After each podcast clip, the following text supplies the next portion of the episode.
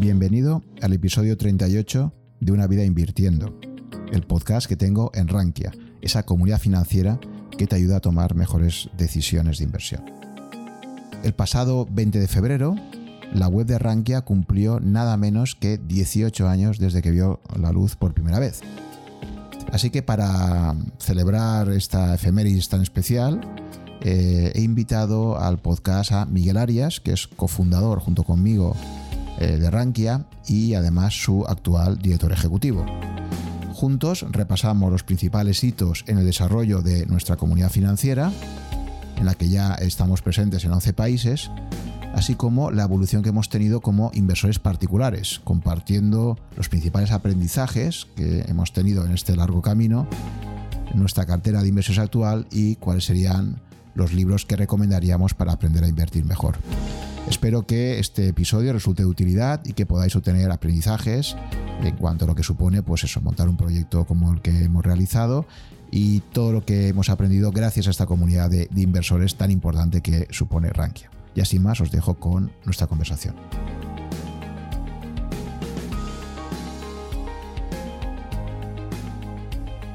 Buenas tardes, gracias por estar aquí conmigo. Buenas tardes, Juan. Si te parece, Miguel, empieza comentando tú pues un poco cómo llegas a, este proyecto de Rankia.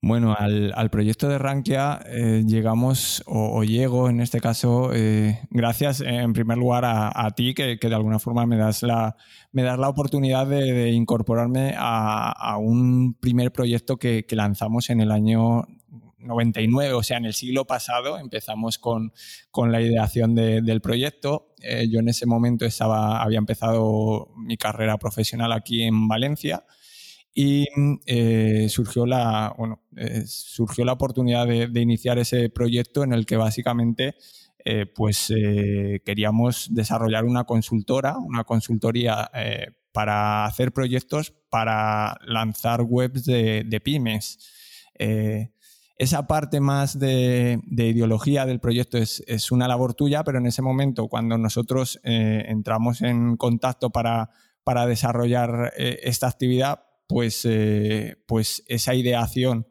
que había surgido de ti me la trasladas y yo a partir de ese momento inicio, em, inicio un curso de formación en, en eh, creación de empresas, fue un poco el, germen de todo lo que, lo que soy Rankia, un curso de creación de empresas que lo hacíamos en, el Centro Europeo de Empresas Innovadoras, aquí en Valencia. Eh, tú tenías esa idea y básicamente necesitabas un equipo eh, para desarrollarlo. Entonces, bueno, creo que, creo que de ahí surgen muchas experiencias, pero básicamente eso es año 1999 un equipo joven sin eh, experiencia en haber creado empresas y sin experiencia en el sector tecnológico, un poco una idea loca, idea loca en este caso, deberías explicarlo tú más que yo, porque cómo se te ocurre eso y por qué, eh, o sea, con esa falta de, alguna forma de, experiencia, diríamos que los emprendedores eh, probablemente somos personas que no nos planteamos mucho eh, la toma de decisiones en, ese entorno tan arriesgado. Y a ti que te gusta tanto Taleb, me gustaría que, eh, de alguna forma nos contaras cómo has hecho esa traslación de, entonces a ahora. Pero cómo se te ocurre este, esta idea loca. Bueno, yo ya llevaba 10 años en la universidad, ya, ya era pues, profesor titular. Eh, y yo tenía una larga tradición empresarial en la familia. Mi padre había sido empresario toda la vida, entonces ese, digamos, esa sangre emprendedora pues circulaba por las venas y tenía esa inquietud. Y de repente fue a raíz de una noticia, recuerdo que fue un First Tuesday que se organizaba en Valencia, eran unos encuentros que se hacían, como dice el nombre en inglés, el primer martes de cada mes, eh, centrados en empresas que estaban empezando en Internet. Era el momento del boom, recordemos, año 2000, eh, perdón, 99, estaba a punto de llegar el famoso año 2000 y era el momento de plena efervescencia de todas las .com, ¿no? De ahí se estaba formando la gran burbuja.com que explotaría en la primavera del año 2000. Entonces, bueno, pues en ese momento de burbuja, de, de enorme interés por todo lo que fuera Internet, recuerdo leer una noticia en la prensa de que iba a haber en Valencia una reunión de Fest Tuesday donde se reunían inversores y emprendedores de startups. Recuerdo acudir a esa reunión, creo que tú viniste también, no estoy seguro. Creo que, eh, creo que no. Creo que pues no lo sé. Al final, pues eh, asistí a esa reunión. Eh, bueno, me gustó mucho el ambiente que vi allí y a raíz de eso, pues ya fue un poco la intuición de decir, oye, pues creo que sería interesante lanzar algún proyecto relacionado con Internet. Y, así fue como nació, efectivamente, de una forma totalmente intuitiva, experimental y bueno, a verlas venir. ¿no? Eh, pensemos también que en aquella época encontrar a personas con experiencia en Internet a finales de los 90, pues en España estaba todo empezando, había muy pocas personas con esa experiencia, así que en eso fuimos absolutamente pioneros. ¿no? Y, no, pues, y luego, pues como consecuencia de eso, efectivamente se monta ese primer proyecto, una empresa que se llamaría Emergia, una pequeña consultora eh, destinada a, a, generar proyectos web para pequeñas empresas inicialmente. Luego, cuando llega el derrumbe de las .com en la primavera esa del 2000, decidimos pivotar el proyecto, nos damos cuenta de que va a ser muy difícil conseguir que haya pequeñas empresas que quieran que entremos a hacer sus proyectos y poco a poco vamos a pivotar a trabajar más temas de consultoría para, entidades financieras, en concreto consultoría de experiencia del usuario. Em, pero en paralelo también lo interesante va a ser que eh, vamos a crear un proyecto propio, un primer proyecto propio interno, que va a ser el de berema.com, que va a ser una comunidad de vinos y gastronomía. Una comunidad que será creada en la parte técnica desde esta eh, pequeña consultora. El propio éxito de ese proyecto, que en muy poco tiempo, en un par de años, se posicionó rápidamente como la comunidad de referencia en el mundo de los vinos y la gastronomía, fue lo que nos hizo pensar que podría ser interesante para esta consultora efectivamente plantearse otro proyecto, en este caso centrado en aquello en lo que Miguel y yo teníamos más experiencia, que era precisamente el mundo económico, porque ambos somos de formación economistas. Así que tenía todo el sentido plantearse hacer otro proyecto de comunidad, una comunidad vertical en la que ya teníamos experiencia previa en el vertical de vinos y gastronomía, centrada en este caso en otro campo que nos apasionaba, que era el de la, el de la economía y las finanzas. Así que al final, pues eh, este proyecto que ahora celebramos el 18 cumpleaños, verá la luz precisamente un jueves 20 de febrero del año 2003, que es cuando por fin completamos el proyecto de lanzamiento de, de esta web. Entonces yo sí que recuerdo perfectamente ese, ese primer día, ese jueves que se lanzó, que me acuerdo que entramos tú y yo y era como entrar por un hotel con las habitaciones vacías. ¿no? Me acuerdo entrar allí, teníamos, o sea, ya el, responsable técnico que teníamos subió a producción la web y dijo, venga, ya lo podéis estrenar. Y me acuerdo que entramos allí, pusimos el mensaje de bienvenida, que aún está por ahí, que siempre lo solemos poner como un enlace eh, cuando hacemos eh, los, los aniversarios pero me acuerdo que la sensación de decir, estoy aquí como en un hotel lleno de habitaciones eh, y no hay nadie. O sea, básicamente esto tiene que empezar a crearse eh, desde cero. Y claro, lo mágico ahí es ver cómo pasas de un proyecto donde no hay nadie, o sea, cuando estás en una web que hay dos personas que empezamos a hacer una partida de ping-pong inicialmente, que somos Miguel y yo, de cómo se convierte eso en un proyecto como el actual, que hay más de 600.000 usuarios registrados, una comunidad financiera que, como ahora comentaremos un poco, pues está ya en 11 países presentes. Entonces, ese crecimiento durante estos 18 años, pues de forma orgánica totalmente, eh, pues me parece tremendo. ¿no? Y ahí es pues, la magia ¿no? de, ver como un proyecto que nace como una semilla, casi como pues eso, a nivel orgánico, ¿no? como cuando un, bebé pues, se concibe con algo que parece muy poquita cosa y de ahí se convierte eh, en un proyecto vital enorme. ¿no? Así que es un poco mi, mi recuerdo. No sé si tú tienes alguna, algún recuerdo más de esa época. Bueno, de esa, de esa época la verdad que fueron momentos entrañables en el sentido de que, claro, estábamos construyendo eh, todo prácticamente de cero y, casi sin recursos. O sea, eran, eran momentos eh, pues que si ahora te pones a mirar la vista atrás, surgían muchísimas iniciativas, teníamos muchas ideas y, pocas manos para, llevarlo a cabo. En aquellos primeros años, pues eh, personas que siguen colaborando con nosotros de entonces, pues están Esther Laez, está José Contreras, eh, y son personas que, claro, eh, de entonces ahora, pues han crecido con nosotros en, ese camino. eso ahora es un momento entrañable en el sentido de eso, un proyecto que, ha alcanzado la, mayoría de edad y, lo ves sobre todo en el sentido de que ha sido un, proyecto en el que hemos destinado muchísimas horas.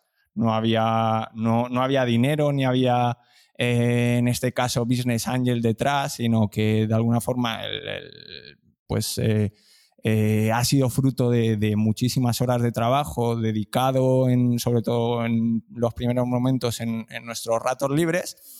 Y, claro, sí que es cierto que ahora si miras y echas la vista atrás y ves eh, en todos los países que hemos, eh, que hemos desarrollado negocio y, el equipo con el que contamos tan fantástico aquí en Valencia y en Madrid, y también nuestros colaboradores en, en Latinoamérica, pues la verdad que es, eh, es, un momento que creo que para nosotros merece la pena sentir orgullo de, de, lo que hemos construido hasta, hasta el momento y con el interés de, seguir construyéndolo. De entonces, pues eh, sí que guardo muchos recuerdos, momentos también duros, o sea, em, si, si echar la vista atrás, mm, todos esos momentos que, no eran, que no eran fantásticos, los días que te ibas a casa eh, cabreado, como decía, eh, como decía Martín Barsaski, que, que siendo emprendedor muchos días te tienes que ir o la mayoría te vas a tu casa cabreado.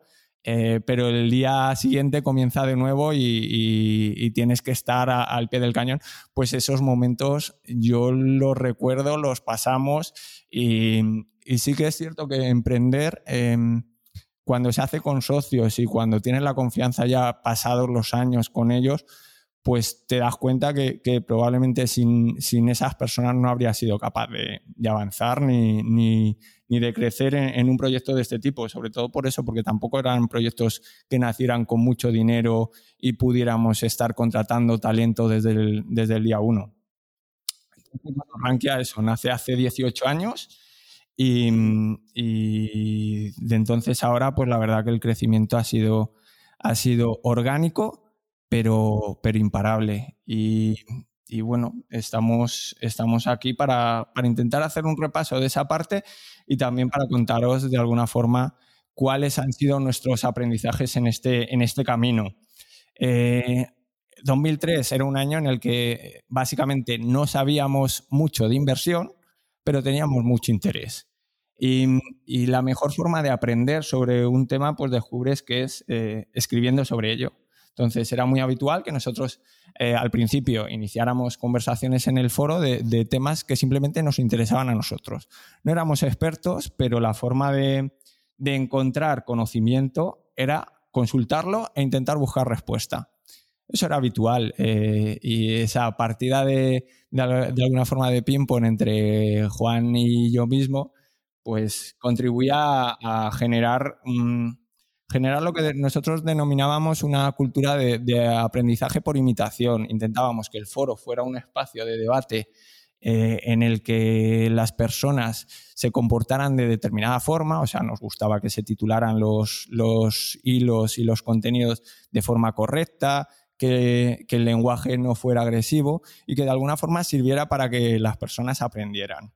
De eso Sí, si me permites, Miguel, eh, precisamente esta me parece una idea muy importante, ¿no? Y es que yo creo que siempre he pensado que hay que hacer al final un producto en el que tú te sientas a gusto consumiéndolo, ¿de acuerdo? Creo que el éxito de, todos los proyectos acaba siendo eh, si tú eres capaz de hacer algo que tú comprarías, ¿no? Eh, lo digo, por ejemplo, porque lo, comentaba recientemente también en una entrevista que me hacían sobre este podcast. Yo digo, estoy haciendo el podcast que a mí me gusta hacer. Eh, es un podcast que a mí me gustaría escuchar, ¿no? Yo antes escuchaba podcasts largos, no me molestaba, algún podcast largo, etcétera, ¿no? Creo que, como tú has comentado, una de las razones de nuestro éxito fue precisamente esa. Desde el inicio del proyecto, los hilos de foro que abríamos, porque básicamente al principio solamente había foros, luego ya empezaron a llegar los blogs, pero básicamente los hilos de foro que abríamos, los debates que abríamos, como ha comentado Miguel, eran precisamente sobre temas que nos interesaban en primera persona. Es decir, oye, pues si tenías pendiente abrirte una cuenta nómina, por ejemplo, decir, oye, pues no sé si tengo la nómina ahora aquí, pero me parece que este banco no es el mejor. Bueno, pues voy a plantear un debate en torno a cuál sería la mejor cuenta nómina en este momento. Y creábamos un hilo sobre eso. Y quien dice sobre eso, sobre una hipoteca o sobre una tarjeta, sobre lo que fuera, ¿no? O sobre dónde podría empezar a invertir. Entonces, nosotros éramos los primeros usuarios de esto, ¿no? Y esto es fundamental. Yo creo que cuando una empresa esto le ha pasado mucho a Microsoft, por ejemplo, ¿no? Cuando una empresa se empieza a alejar de su producto, los directivos ya no saben ahí lo que se está publicando, lo que se está haciendo, es cuando está sentando las bases de su destrucción, ¿de acuerdo? Es muy importante hacer siempre algo que tú te sientas a gusto haciéndolo. Y luego ya encontrarás a la gente que es como tú. Si te parece, y por seguir también a mi admirado Joe Rogan, que creo que hace uno de los podcasts más interesantes, lo que voy a hacer es, voy a abrir una botella de champán para celebrar este 18 aniversario, ¿vale? Joe Rogan lo hace con whisky, aquí lo haremos con champán. Sí, mejor, porque con whisky igual no terminábamos el podcast. Entonces, bueno, pues vamos a, a, ponernos un poquito de champán, un Blanc de Blanc 100% Chardonnay, Pierre Peters, para celebrar este momento especial, momento emotivo de 18 años, así que tendremos también ese pequeño diferencial, porque siempre creo que es lo bueno. Hace mucho tiempo que desgraciadamente no puedo hacer un podcast cara a cara por culpa de la pandemia, pero creo que la comunicación siempre cara a cara es mucho mejor. Así que voy a aprovechar para ponerte un poquito también a ti. Y además sirve para recordar también el otro proyecto eh, en el que hemos estado implicados desde el año 2000, que es eh, verema.com, eh, que ha sido el germen de lo, de lo, que después fue Rankia. Pasamos de, una comunidad de amantes del mundo del vino y la enología a una comunidad de, amantes interesados en las finanzas. Rankia nace para, para aportar eh, mayor transparencia a la toma de decisiones en el mundo financiero y, dentro de ese contexto, eh, sobre todo, en un primer momento nos dirigimos al, mundo bancario en el que pues, no había casi información sobre, eh, hecha por los propios consumidores sobre productos bancarios. Nace Rankia en 2003 y al poquito tiempo eh, uno de los temas que nos hizo crecer muchísimo en audiencia eh, fue algo que ha marcado nuestro ADN de entonces ahora y, ha sido el ponernos siempre en el lugar del usuario, cómo podíamos ayudar a personas. Em, en cuanto al proyecto, de 2003 a 2007, Rankia no facturó prácticamente nada. Pero en 2003 eh, sucede un acontecimiento que es eh, la quiebra de Euroban del Mediterráneo, que hace que a los pocos meses de nacer, Rankia en septiembre tuviera ya más de un millón de páginas vistas al mes y tuviera muchísimos usuarios. Personas afectadas por esa quiebra que buscaban eh, consuelo, apoyo y sobre todo información en el foro de Rankia. Nos sorprendió rápidamente su crecimiento y hizo que, de alguna forma el hecho de que nosotros con un proyecto de este tipo que hacíamos en nuestros ratos libres no ganáramos dinero, sí que, sí que con, em, de alguna forma sirviera para, marcar lo que iba a ser el proyecto de ahí a futuro. Y era un proyecto en el que lo que queríamos era ayudar a terceras personas. ¿Cómo podíamos ayudar a esas personas que habían pasado por un mal momento en, el, en cuanto a sus finanzas personales? Eh, a que recuperaran ese dinero y además que a partir de ahí supieran cómo tomar mejores decisiones. Eh, ello nos sirvió para, crecer mucho en audiencia y, en, y sobre todo en reconocimiento.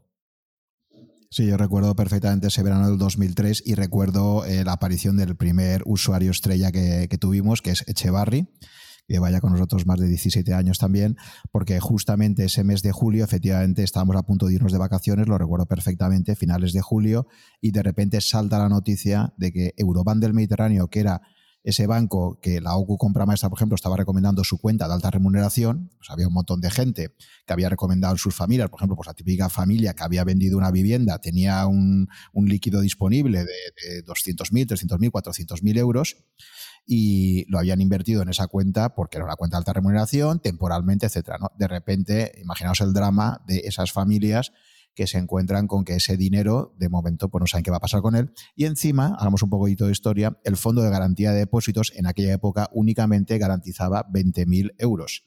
¿De acuerdo? Entonces, claro, ahora son 100.000. En aquella época eran 20.000 por titular la cultura financiera en España eh, era, si ahora es baja, pues en aquel momento era bajísima. Muchísima gente, esto del Fondo de Garantía de Depósitos, pues ni idea. Eh, el pensar que los bancos nunca quiebran, también ni idea.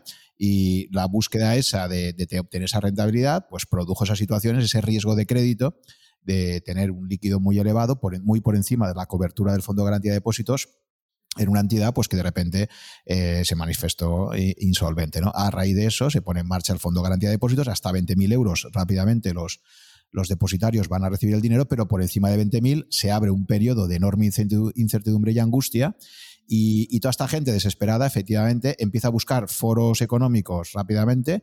En aquella época obviamente pues estaban los grandes periódicos ya asistentes, Expansión, Cinco Días, Invertia, eh, y nosotros acabamos de nacer.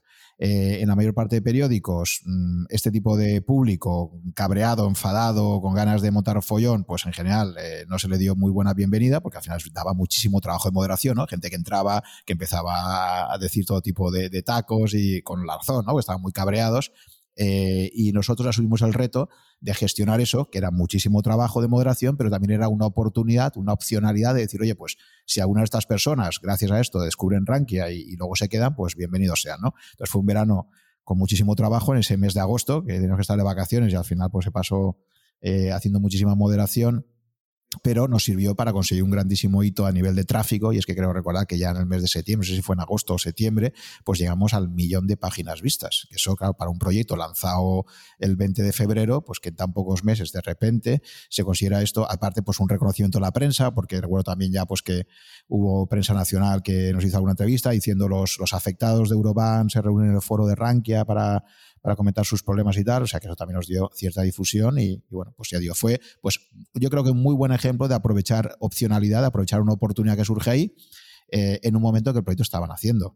Y en ese proceso, repito, también descubrí el valor inmenso de encontrar a usuarios como Echevarri, que era una persona, un profesional del sector bancario, que se introduce, no lo conocíamos de nada, pero se introduce en los foros, empieza a participar y a una velocidad de rayo, bueno, contestaba constantemente hilos y bueno, una pasada, ¿no? Un super crack que, vimos, pues eso, una cosa que descubrimos ahí muy importante en cualquier comunidad y es el valor que tiene los usuarios avanzados que están dispuestos a ayudar sin ningún tipo de, afán de lucro ni nada a otros usuarios. Sí, fueron, fueron momentos sobre todo en, los que se desarrolló mucha amistad con, las personas que participan en la comunidad. Al final pasará que, eh, y aquellos usuarios que sois habituales de Rankia, pues tenéis un, grupo, un, uh, segmento de, usuarios con los que tenéis mucha interacción. En aquellos primeros momentos, pues las personas que, eh, que participábamos en la comunidad hicimos piña y hay personas que de entonces ahora siguen participando y han ido a nuestros encuentros, quedadas, pues eh, aparecen los nombres de Dinapoli, de Joaquín, personas que, 18 años después, si hacemos una quedada, eh, un encuentro de foreros, eh, están en ese día a día. Esa, esa, misión y ese objetivo de ayudar a las personas también nos llevó a, desarrollar lo que fue un primer juego de bolsa que en el año 2005 eh, una forma de, llegar al usuario y, que aprendiera era a través de juegos de simulación. No eran tan habituales, pero sí que encontramos la posibilidad con un broker eh, español de, llevar a cabo ese juego. Y, fuimos consolidando lo que se llamaba el desafío Rankia, un juego de simulación que ha estado vigente hasta hace relativamente poco, siendo capaces de en poco tiempo conseguir que jugaran casi 10.000 personas, 10.000 usuarios jugaron en ese juego. Entonces, de alguna forma lo que buscábamos es cómo somos capaces de eh, ayudar a, las personas enseñándolas y que además se diviertan. Cómo somos capaces de, en ese contexto, eh, desarrollar eso, lo que comentaba Juan, el proyecto en el que a nosotros nos, nos gustaría estar. Y, ese proyecto tenía una parte de convivencialidad eh, esa parte de juegos, la parte de poder reunirnos, el, encontrar, el encontrar unos, eh, unas formas de, darle presencialidad a, eso que estábamos haciendo online. A partir casi del primer año eh, empezamos a hacer quedadas, quedadas que llevamos a cabo en Madrid, que llevamos a cabo en Valencia. Incluso tuvimos lo que en su momento se, denominaban, eran como embajadores en distintas ciudades.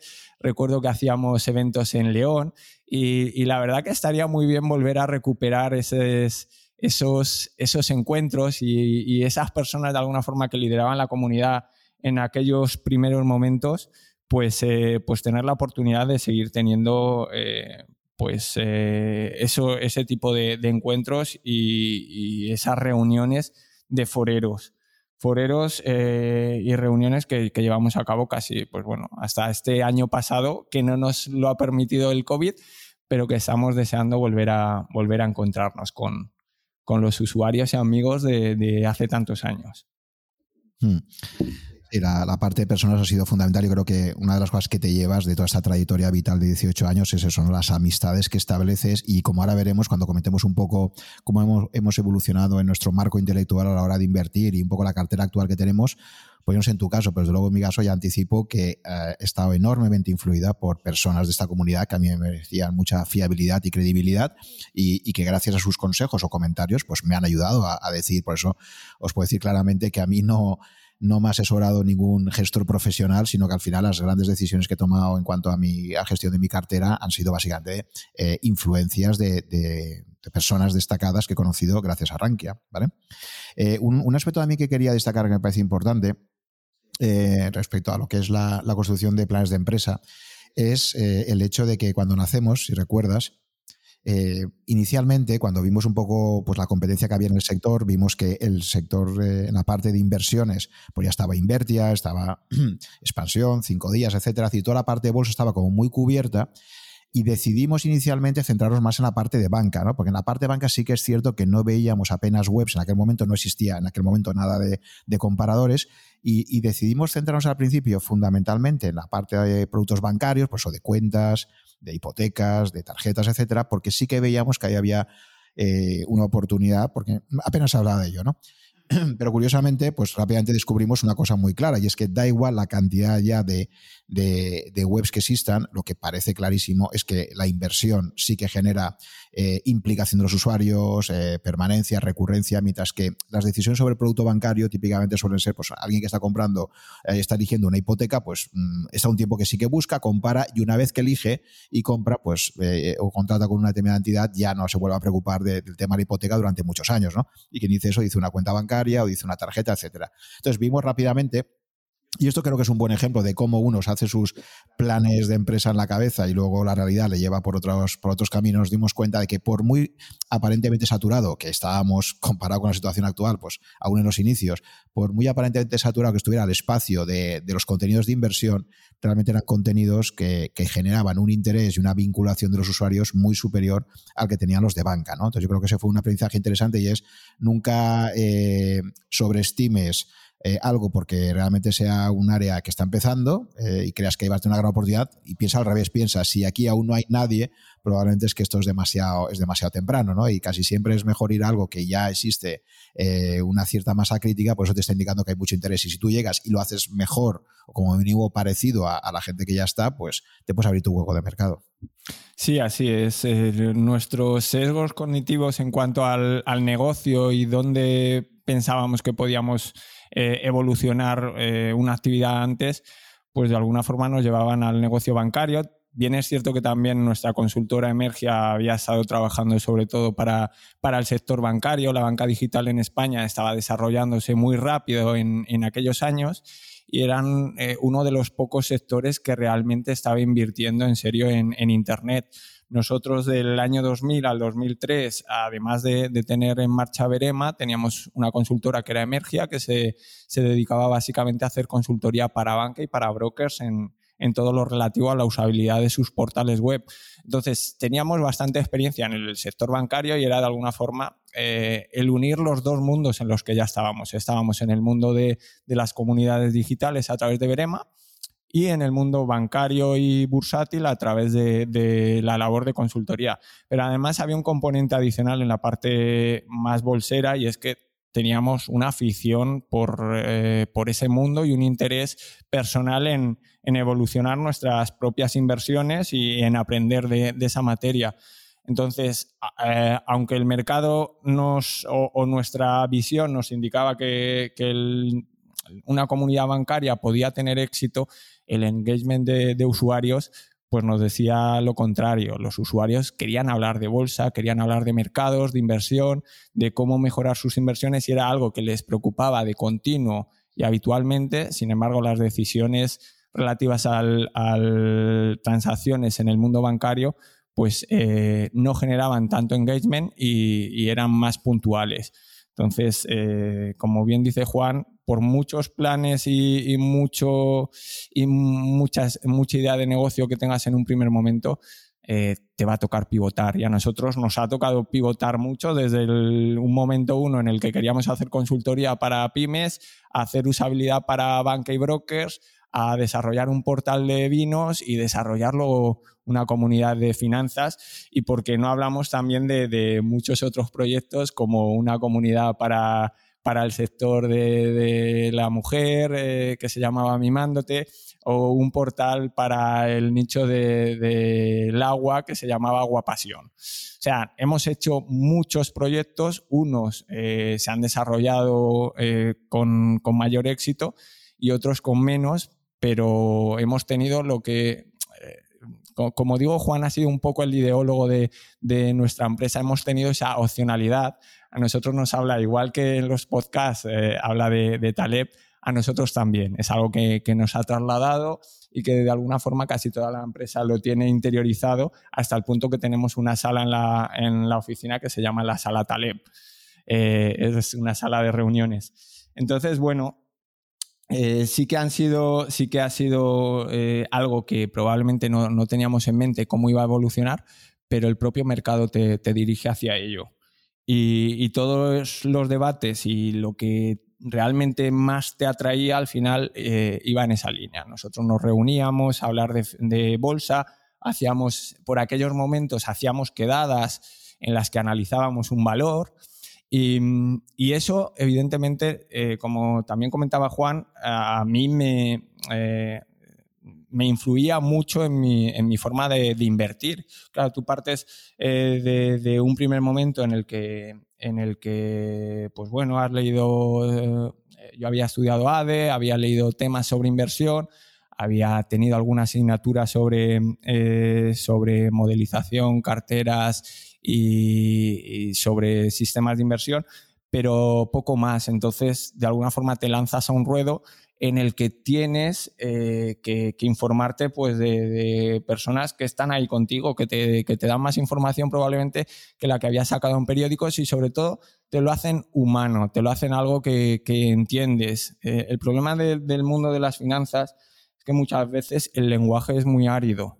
Nosotros desde el primer momento intentamos que ese lenguaje no lo fuera, porque si para nosotros era complejo, pues entendíamos que para personas como nosotros sería igual. Entonces, eh, en esos primeros momentos, eh, lo que marcaba mi forma de invertir, y entiendo también la de Juan, eran pues lo que ahí íbamos aprendiendo. Bien, es cierto que tampoco eh, había mucho dinero para, para invertir, pero sí que picoteaba. Yo en aquellos momentos picoteaba mucho de la bolsa en base a y operaciones a muy corto plazo, no digo que fuera intradía, pero sí que operaciones eh, de, un plazo temporal de un mes, eh, básicamente de lo que hablamos, de, lo que hablábamos en, en, el foro. Pues analizábamos X empresas, si nos gustaba, compraba, no había mucho dinero, pero bueno, tomaba la decisión con eso. Sí, yo creo que aquí es importante también destacar eh, la cultura financiera que había en España en aquellos años, ¿no? que esto ha cambiado mucho en los últimos cinco años, yo diría, sobre todo, y que ha sido ya reflejada, por ejemplo, recuerdo el podcast número uno de Enrique Gallego, donde explicaba muy bien pues, el desierto que había aquí en cuanto a cultura financiera. Entonces, efectivamente, en esa época, recordemos 2003, 2007, introducción del euro, eh, en España básicamente es una cultura, y en los foros de, de finanzas, es una cultura de stop picking, ¿no? de elección de valores ¿vale? Donde básicamente estás buscando qué empresa crees tú que por análisis de fundamentales o bien por análisis técnico, porque ahí ya en aquella época teníamos grandísimos debates entre los técnicos y los fundamentales. Yo me confieso, desde el principio siempre he sido eh, más de inversión en valor, porque a mí una figura que sí que descubro muy pronto, ya en los años 90, que creo que fui el que te recomendé su libro, es a Warren Buffett. O sea, Warren Buffett yo no recuerdo muy bien cómo lo descubro, pero lo descubro ya en los años 90 y, me fascinó, ¿no? Me empecé a leer sus cartas, me acuerdo ya que tenía esa web igual de espartana que sigue teniéndola después de, de 25 años, eh, y me acuerdo que me bajaba sus, sus cartas a los accionistas, me las imprimía y me las leía y me apasionaba, ¿no? O sea, me parecía que escribía de una forma fantástica y, y por lo tanto mi primera influencia pura en el campo de inversión fue Warren Buffett. Además, a eso se le va a unir el fenómeno Bestinver. Si había una gestora que en aquellos años despuntaba claramente respecto al resto en España, era Bestinver, con unos retornos desde el año 93 tremendos. Entonces, claro, se junta la influencia intelectual de Warren Buffett, su prestigio, con el hecho de que había una gestora que iba completamente eh, mm, con unos resultados enormes por encima de, lo que era el resto de gestoras totalmente bancarizadas en aquella época, que era Bestinver. Y, y efectivamente, pues ahí esa era mi influencia. Yo sí que es verdad que a diferencia tuya, eh, desde el principio el tema del stop picking me pareció difícil. Eh, ahora contaré alguna operación que hice que, me salió bastante catastrófica y quizás eso también me ayudó a, tampoco eh, picotear mucho, como dices tú. pero sí tenía muy claro que en aquella época, luego, lo que no me planteaba para nada era una estrategia de indexación. Entre otras cosas, como he dicho en varios podcasts, porque es que en aquella época, en la década esta de 2000 al 2010, mm, en España, para un particular, poder acceder a a ETFs o a fondos que te permitieran indexarte al mundo eh, era, era imposible. O sea, entonces también, o sea, eso hay que entender una cosa, y es que al final uno invierte con las herramientas que, que le permiten hacerlo en, cada momento, ¿no? Entonces yo creo que era una época donde efectivamente los foros estaban dominados por foros de, de empresas cotizadas. Además, en España había mucha cultura de los chicharros, había mucha cultura de yo estoy invertido en tal empresa eh, de baja capitalización y, se montaban auténticas microcomunidades alrededor de un valor en el que estabas invertido y eso era la salsa de, de, los, de los foros que teníamos, igual que ocurría en otras webs, y también de nuestros eventos. En nuestros eventos al final la gente acababa preguntándole, recuerdo eh, a gente como Kostarov haber asistido a, alguno de los primeros eventos y, y, bueno, básicamente él siempre tenía que acabar diciendo tres o cuatro valores que en ese momento veía interesantes para invertir porque la gente se los pedía, ¿no? Sí, y un cambio de, entonces también ahora, o sea, eh, algo que, podemos ver en cuanto a cultura eh, financiera, sobre todo en el foro, y no sé si está derivado también del propio foro y se convierte en algo un poco endogámico, es el hecho de, que en aquellos momentos sobre todo se hablaba de empresas españolas. O sea, del, básicamente era inversión en acciones españolas Bien es cierto porque no había mucha competencia de brokers que permitieran operar fuera de España a unos costes razonables, pero hacía que, la mayoría de conversaciones versaran sobre eh, empresas cotizadas y en muchos casos sobre chicharros. Que, de alguna forma era el, el, comentario habitual que yo recuerdo en aquellos tiempos Celtia, que era un valor del que se hablaba muchísimo, se hablaba mucho y, era una empresa con, poca capitalización que fue creciendo, creciendo en capitalización hasta, hasta entrar en el, eh, en el IBEX en, aquellos años. Pero de entonces ahora, pues algo que sí que ha cambiado bastante es, eh, yo creo que hay mayor apetito por la inversión en fondos de inversión, mayor apetito por la indexación y sobre todo la, oportunidad de, llegar a, muchos más instrumentos financieros de una forma más barata que, en aquellos años, que de alguna forma nos teníamos, nos teníamos que apañar con lo que, con lo que nos quedaba cerca, que era eso, invertir en acciones españolas y con un broker local que no tenía unos precios razonables. Además, tampoco eh, por desconocimiento yo tengo que reconocer que a día de hoy tampoco lo hago, pero entonces no, no, se operaba, o sea, los CFD llegan a España sobre el año 2007, 2008, creo recordar, entonces, eh, no había inversión por, eh, eh, por, dinamizar el mercado de derivados. Cuando, cuando aterrizan en España todos los brokers de CFDs, pues sí que hicieron una apuesta grande por dar a conocer nuevos instrumentos que, han servido para que el usuario opere apalancado con los riesgos que ello conlleva, pero que descubriera de alguna forma también la, operativa apalancada y la operativa, en este caso, con, con los cortos que no era algo habitual en aquellos años. O sea, el hablar de operaciones cortos, pues eran operaciones a crédito y, era algo bastante complejo de llevar a cabo en, aquellos tiempos, con lo cual no solo ha habido un avance en lo que es cultura e interés del usuario final, sino también en cuanto a la propia industria ha propiciado que, sea más fácil para un inversor desde, desde su casa el introducirse en, en muchos más mercados. Había un, un, tema que, probablemente era bueno para el usuario entonces y es que el hecho de que no te pudieras apalancar a la hora de aprender te venía mejor, porque el, apalancamiento ha sido para mucho usuario novel algo que le ha llevado a, perder todo su dinero en, en, los momentos iniciales y que pierde interés por el mercado cuando probablemente si le hubiera dedicado un poco más de tiempo pues habría, habría mejorado su operativa.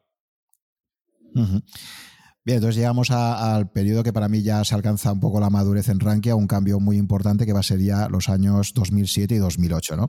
En el año 2007 ya eh, dejamos de ser un proyecto que hasta entonces era un proyecto puramente amateur, como casi una cosa que se hacía en ratos libres, y ya se constituye una empresa para gestionar Rankia exclusivamente y incorporamos a Fernando Calatayud. Fernando lo descubrimos, es otro ejemplo de, gente que te llega desde, desde los propios foros y blogs. Eh, Fernando tenía un, blog que nos gustaba mucho cómo escribía y además era informático y recuerdo pues eh, hacerle un test de usuarios, precisamente esto está contado, ya, grabé un, episodio del podcast con Fernando donde esto también lo cuenta, pero bueno, básicamente Fernando pues vino a, a las oficinas a, a, hacer un test de usuarios de usabilidad y a raíz de eso pues comentamos la posibilidad de, ver si le interesaría incorporarse a, Rankia como responsable técnico, dado que era informático y además le apasionaba las finanzas. Entonces ahí va a coincidir la incorporación de varias personas importantes. ¿no? Fernando, que va a entrar ya en esa época, en el 2007, eh, y además otros dos pesos pesados también que a nivel de contenidos le van a aportar muchísimo a Rankia, que va a ser por un lado Enrique Roca,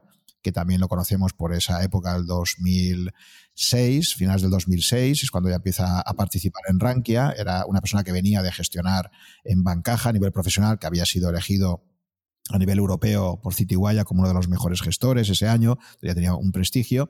Y luego también pues Enrique Gallego, que llevaba ya años anteriores participando eh, con algunas columnas que a mí me gustaban muchísimo y que también conseguimos que al final pues se, traiga su blog a Rankia. ¿no? Entonces, eh, la llegada de Fernando, la llegada de Enrique Roca, la llegada de Enrique Gallego, posteriormente un poco más tarde la llegada también de, de Ginares, de Francisco Ginares, se va a constituir un conjunto de bloggers que van a actuar como punto de lanza para atraer a otros muchos bloggers. Y esto es muy importante también, otra idea clave y fundamental. Y es que al final, si atraes talento, el, talento atrae otro talento. ¿no? Entonces yo creo que la incorporación de Fernando, tanto la parte técnica como la parte de contenidos, pues fue uno de los estímulos para darles empujón y de repente creo que para mí hubo un salto cualitativo en Rankia donde empezó a tener muchísimo más peso, pues, pues eso, los blogs, los, eh, empezaron a generar sus propios seguidores allí y se entra en una fase totalmente nueva. Y esto va a coincidir, para que hagamos un poco también de historia económica, va a coincidir con la famosa crisis que se va a iniciar en el 2008, pero bueno, ya se empezó a apuntar el 2007, entonces digamos que se junta ahí ese periodo 2007-2008 va a ser para Rankia un periodo de gran convulsión con sus cosas buenas y sus cosas malas.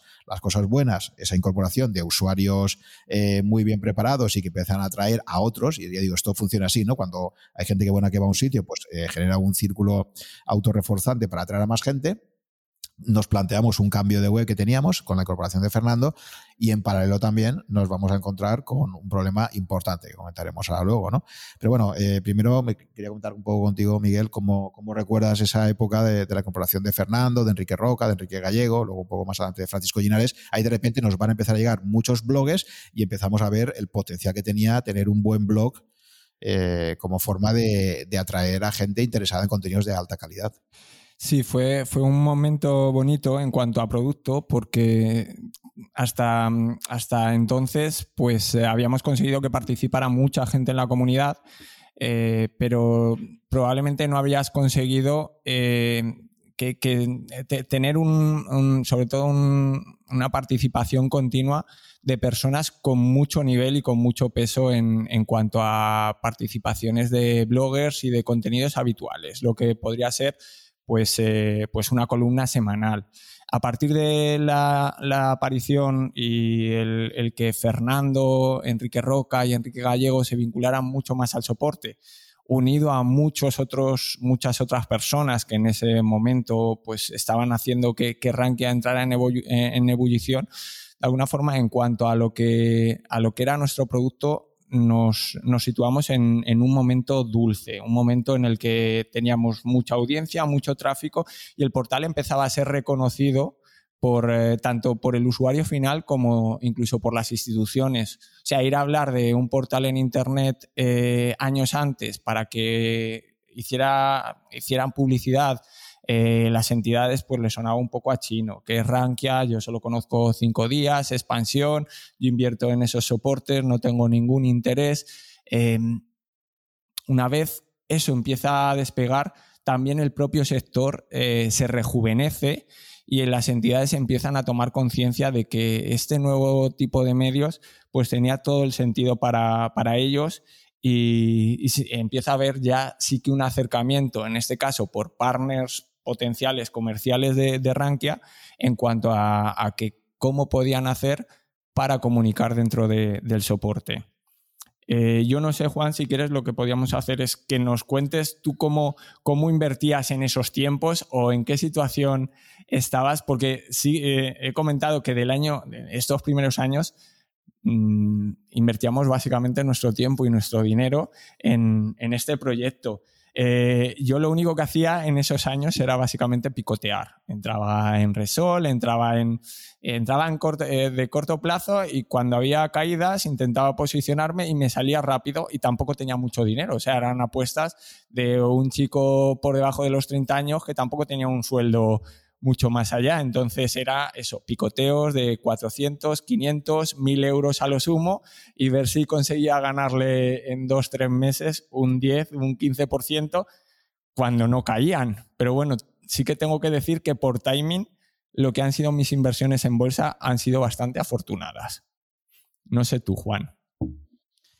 Pues yo hasta la llegada del 2009 para mí es un auténtico desierto. Primero porque mi, principal inversión era la hipoteca, tenía una vivienda que había comprado unos cuantos años antes y además como consecuencia de la creación de las empresas hubo un momento donde hubo que aportar más dinero, porque la verdad es que los primeros años, como le pasa a casi todo el mundo, y esto es lo que luego se olvida, pero muchísimos emprendedores eh, siguen vivos pues porque en algún momento han tenido que, que hacer una ampliación de capital, nosotros nos vimos obligados a tener que hacer una ampliación de capital, las cosas no iban bien y a mí personalmente me tocó ampliar mi hipoteca eh, para poder precisamente poder inyectar un poco más de dinero a la empresa, porque si no, eh, como no teníamos inversores externos, pues eh, una cosa que siempre hemos valorado mucho es eso. Nuestra independencia financiera. Entonces, antes de buscar otros inversores que nos marcaran una agenda, preferíamos poner dinero nuestro. Entonces, bueno, pues al final tuve que optar por tirar de una ampliación de hipoteca para poder hacer eso. Entonces, yo básicamente hasta el 2009 prácticamente no podía invertir nada. Pero sí recuerdo, algo tenía de ahorritos extra y sí recuerdo una primera operación eh, que fue catastrófica.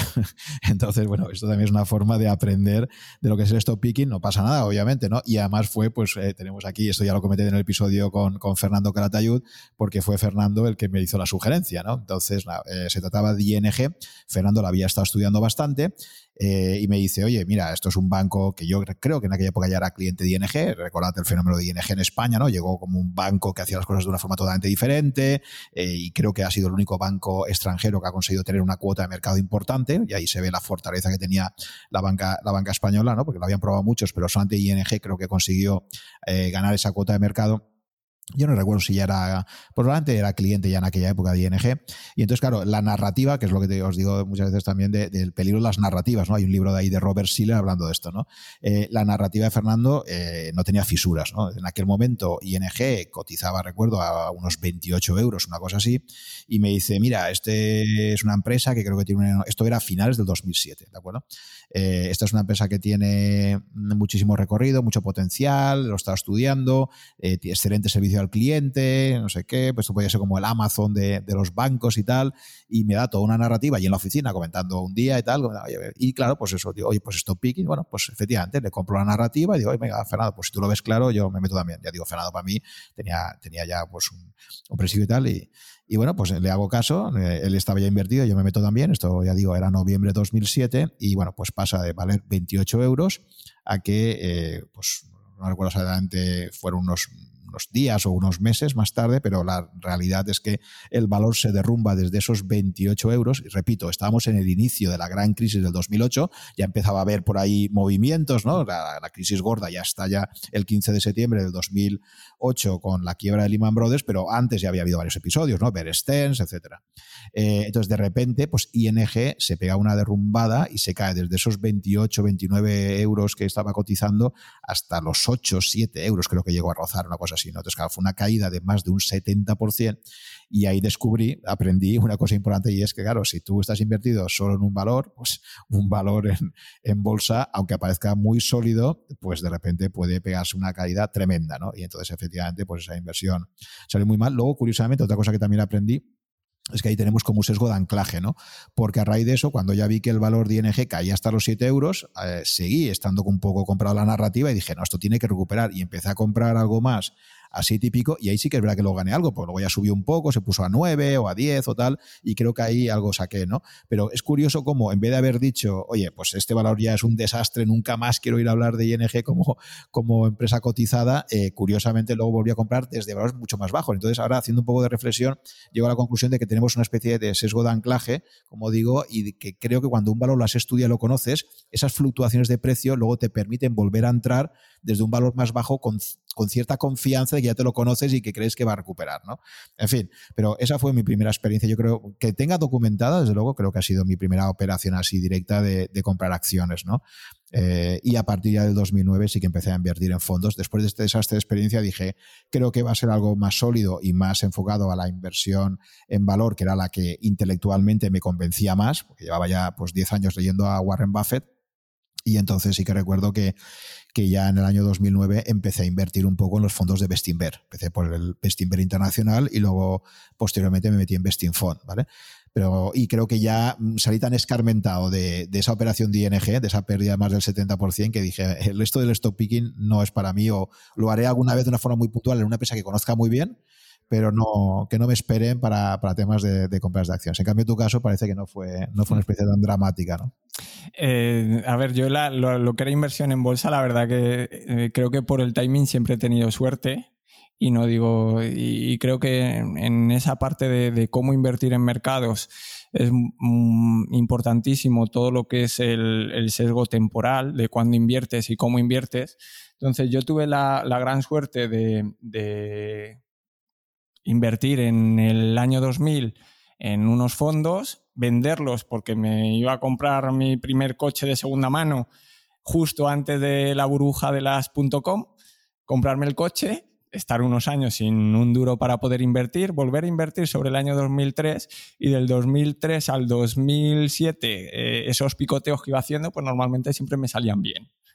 De hecho, algo que, me ha marcado en mi comportamiento psicológico en la inversión es que me ha costado mucho asumir las pérdidas. O sea, hay un sesgo y, lo comentaban en Twitter hace tiempo. ¿Qué tipo de persona eres? ¿La que quiere tener razón o la que quiere ganar dinero?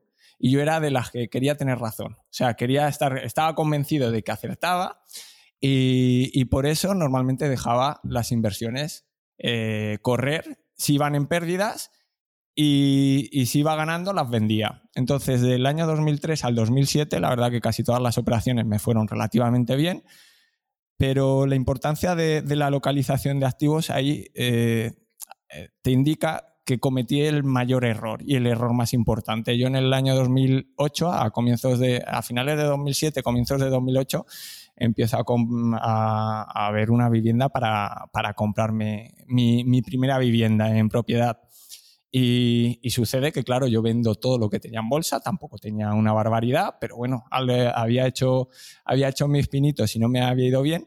Y entonces mi localización de activos pasa de estar invertido en renta variable básicamente a invertirse en vivienda, en el momento álgido de, los precios de la vivienda. Entonces, el error, pues es catastrófico, garrafal. Yo de entonces, ahora, el precio de, de la vivienda no ha recuperado no ha recuperado el precio que yo pagué en el año 2008.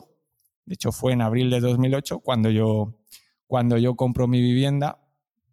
Y, supongo que es algo que en España estamos bastante acostumbrados a esa visión de vivienda en propiedad pero a día de hoy, pues si mirando atrás, a ver, no te arrepientes porque como lo has estado disfrutando y has estado viviendo en ella, no lo ves con tanta preocupación, pero evidentemente ha sido una inversión catastrófica, la más catastrófica que probablemente se pueda tener, porque 12 años después, en la inversión más importante que he hecho en mi vida, todavía estoy perdiendo dinero.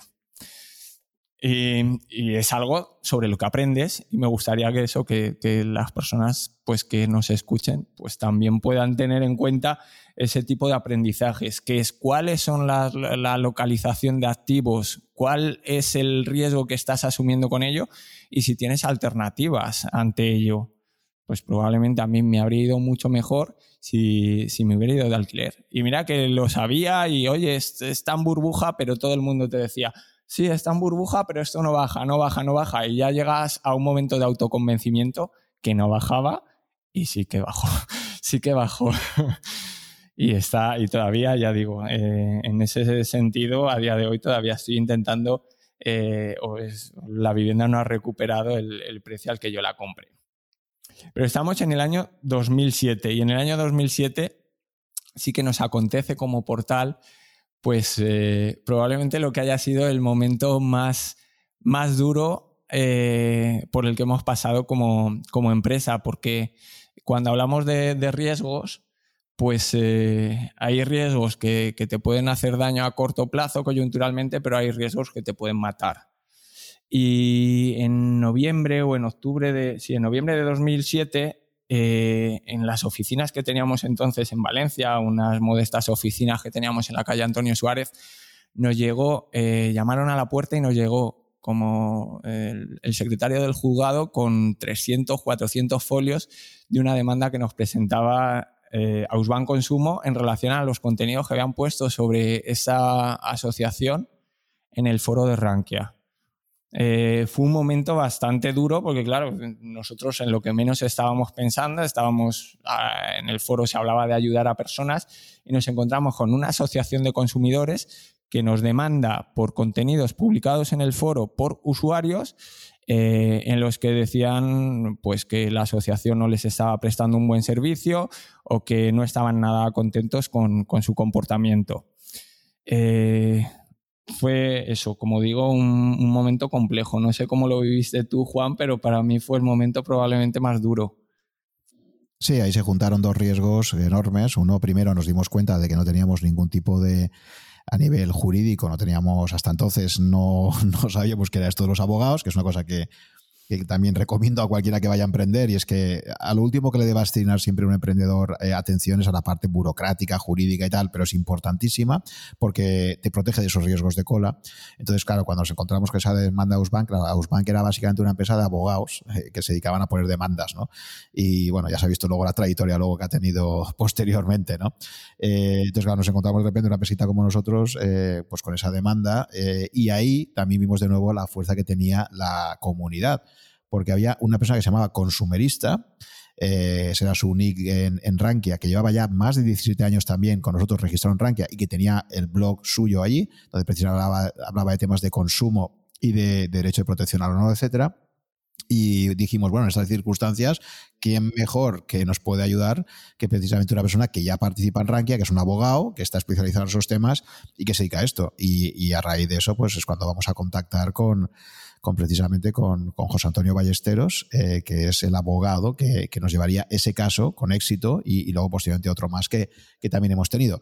Eh, por eso una cosa que insistimos mucho siempre desde Rankia es que esto de, que ayudamos a tomar mejores decisiones y de una forma independiente, en nuestro caso lo hemos sufrido en carne propia, ¿de acuerdo? Hay muchos sitios que dicen cosas similares, pero al primer burofax que les llega directamente quitan el contenido que les piden. Nosotros hemos siempre antepuesto eh, lo que considerábamos que era lo correcto eh, y si se cumplían nuestras condiciones de participación, pues no estamos dispuestos a retirar contenidos, aunque ello pudiese provocarnos problemas jurídicos importantes como es este caso. Entonces aquí se nos va a juntar por un lado, eh, pues esta demanda que nos va a llevar eh, varios años de, gestiones y de quitarnos tiempo para otras cosas más importantes y simultáneamente también el riesgo que supone pues pasar de la web que teníamos a hacer una web completamente nueva en una tecnología muy innovadora eh, que lideraba Fernando y que ahí también nos encontramos pues pagamos un poco la novatada de enfrentarnos a esa nueva tecnología. Entonces yo recuerdo ese final de 2007 y prácticamente todo el año 2008 donde se junta pues esos riesgos que de repente descubres que tienes, donde mm, literalmente Rankia está a punto de desaparecer,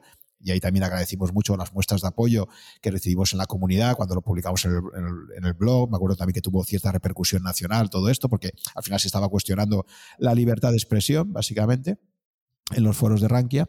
Y, ese año 2008, pues para nosotros la crisis esa financiera internacional que se vivió, tuvimos nuestra particular crisis estructural intentando sacar, por un lado, una nueva web de Rankia y por otro lado enfrentarnos al riesgo que suponía que esa demanda prosperase y que literalmente pues si hubiera prosperado y se hubiera tenido que pagar todo lo que nos reclamaba Usman Consumo pues habría supuesto la desaparición de Rankia como empresa. O sea que efectivamente pues el riesgo ahí que teníamos era tremendo.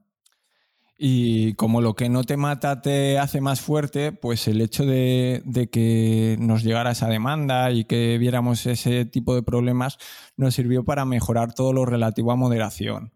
Eh, temas relativos a moderación que nos han hecho que, que, de alguna forma sepamos cómo gestionar la mayoría de estos problemas. El haber tenido que afrontarlo en un momento tan iniciático, en un momento en el que pues básicamente sentaba jurisprudencia en España, nos sirvió para, para saber qué debíamos y qué no debíamos hacer. Apoyados en José Antonio Ballestero, fuimos, fuimos estableciendo un marco de actuación en, en, todo lo relativo a moderación.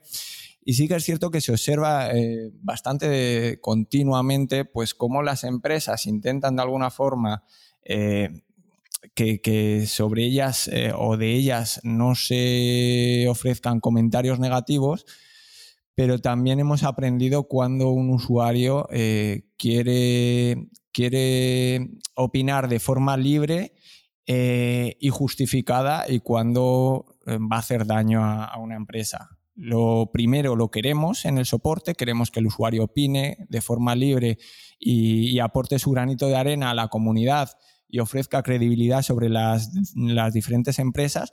Lo segundo no, no, eh, queremos libertad de opinión, pero no libertinaje. Y, el hecho de tenernos que enfrentar a, ese tema, pues de alguna forma en, una situación eh, similar, pero posterior, y en este caso con una empresa como Duro Felguera, en, años después, no lo había comentado Juan, pero sería sobre hace dos, tres años, Duro Felguera, eh, y en este caso el que era su presidente en aquel momento, eh, nos demandó también en relación a, comentarios vertidos en el foro sobre la gestión que se estaba llevando a cabo en Duro Felguera. Perdieron esa demanda porque los comentarios que hacían los usuarios eran en relación a, que no estaban, eran accionistas y no estaban contentos con cómo se estaba gestionando en aquellos momentos la empresa. Efectivamente, entonces, bueno, pues ya digo, ese año, 2000 año 2008 es un año convulso. Eh, recuerdo también la llegada de la crisis, eh, la quiebra de Lehman Brothers, aquellos días de vértigo. Recuerdo un encuentro de foreros que tuvimos a continuación, donde estaba Kostarov también, y recuerdo la frase de, Juan Carlos Costa que decía, hemos estado literalmente al borde del precipicio. El mes de octubre ese de 2008 fue tremendo, tremendo, y hicimos un encuentro de foreros luego, en, creo que fue el mes de noviembre, ¿no? y, bueno, pues fueron unos meses intensísimos donde se juntaba la convulsión macroeconómica, los propios problemas internos de Rankia que tenía ese riesgo de demanda, Em, con, temas tecnológicos también, etcétera. O sea, un año de enorme convulsión, pero como suele pasar siempre y, siempre se dice, ¿no? Por parte de los chinos, esto de que crisis igual a oportunidad, pues efectivamente llegar al 2009 y después de, esa enorme tormenta que tenemos en el 2008, pues en el 2009 van a surgir nuevas oportunidades para Rankia y, y esa nueva oportunidad va a ser precisamente el hecho de que el Banco Central Europeo, al igual que hace la Reserva Federal Americana, pues mm, procede a pegar una reducción brutal de tipos de interés. Recordemos que en el mes de julio del año 2008 el Banco Central Europeo acababa de subir los tipos de interés al 4,25%, o sea, el tipo básico de intervención 4,25%, lo digo por la gente joven que nos escucha, imaginaos, ahora que llevamos ya varios años con el tipo al 0%, pues en aquel momento el Banco Central Europeo eh, los tipos los sube en julio, que fue muy criticado, pero en aquel momento es lo que tocaba, porque realmente la inflación en Europa estaba repuntando y los ponía al 4,25 y pasara de ese 4,25% a raíz de toda la crisis del Lehman Brothers, etcétera, pues a pegar una bajada brutal. Claro, esa bajada brutal de tipos de interés que va a provocar pues que algunas entidades, entidades financieras muy avispadas eh, digan, aquí tenemos un montón de clientes que están con hipotecas a tipos de interés altos, voy a ofrecer un producto nuevo, voy a permitir una subrogación de hipoteca, que es como técnicamente se llama, pues coger tu hipoteca actual y cambiártela a otra hipoteca con unos costes de cambio eh, prácticamente nulos. Eh, ese es un producto que tenía muchísimo interés, lo lanzan en el 2009 algunas entidades y eh, Rankia, pues eh, da esa información en su web y permite pues empezar a generar por ahí eh, esas oportunidades de, negocio. ¿no? Entonces ya digo que hay un cambio total a nivel macroeconómico, pasamos de una era de tipos de interés altos a una nueva era de tipos de interés bajos y de facilidades para los bancos de todo tipo, de la que aún no hemos salido y no creo que salgamos en muchísimos años, es decir, porque ahora estamos ya instalados en, en esta era de tipos de interés cero o negativos y, es un cambio enorme que se produce. Por eso digo que todos aquellos que no han conocido los mercados antes de ese 2009, pues no saben lo que son tipos de interés al cuatro y pico de base. Claro, eso era el tipo de interés al que el Banco Central Europeo prestaba a los bancos comerciales. A partir de ahí, luego, los bancos comerciales le aplicaban sus diferenciales, ¿de acuerdo? Pues hemos pasado de eso a tipos al 0%, ¿de acuerdo? Entonces es un gran cambio. 2009, en ese sentido, pues para Rankia empieza a abrírsele nuevas eh, oportunidades interesantes, conseguimos sacar la, la web nueva ya, finalmente. Y, bueno, pues entramos en, otra, en otra era de consolidación, de, blogs que cada vez efectivamente pues tienen más, más seguidores y de crecimiento del tráfico. Sí, son años en los que Rankia de alguna forma pasa de, estar en una situación de, niñez y, ver si es un proyecto que, puede ser, que, puede tener futuro, algo que hacíamos en ratos libres, a convertirse en una empresa en la que empezamos a incorporar equipo y en la que de alguna forma pues eh, ese equipo te, empieza a permitir crecer, crecer poco a poco, eh, pero de una forma saludable. Son años en los que en, lo, que es el proyecto se va consolidando, eh, crecemos mucho en tráfico, mucho, mucho, o sea, estamos en aquellos años 2009, 2010, 2011, tenemos casi tanta audiencia en, en Rankia en España como podemos tener ahora eh, y que nos sirven para, posicionar una marca en el mercado y para empezar a ser eh, conocidos. Son años que, nos sirven para eso, consolidar el proyecto.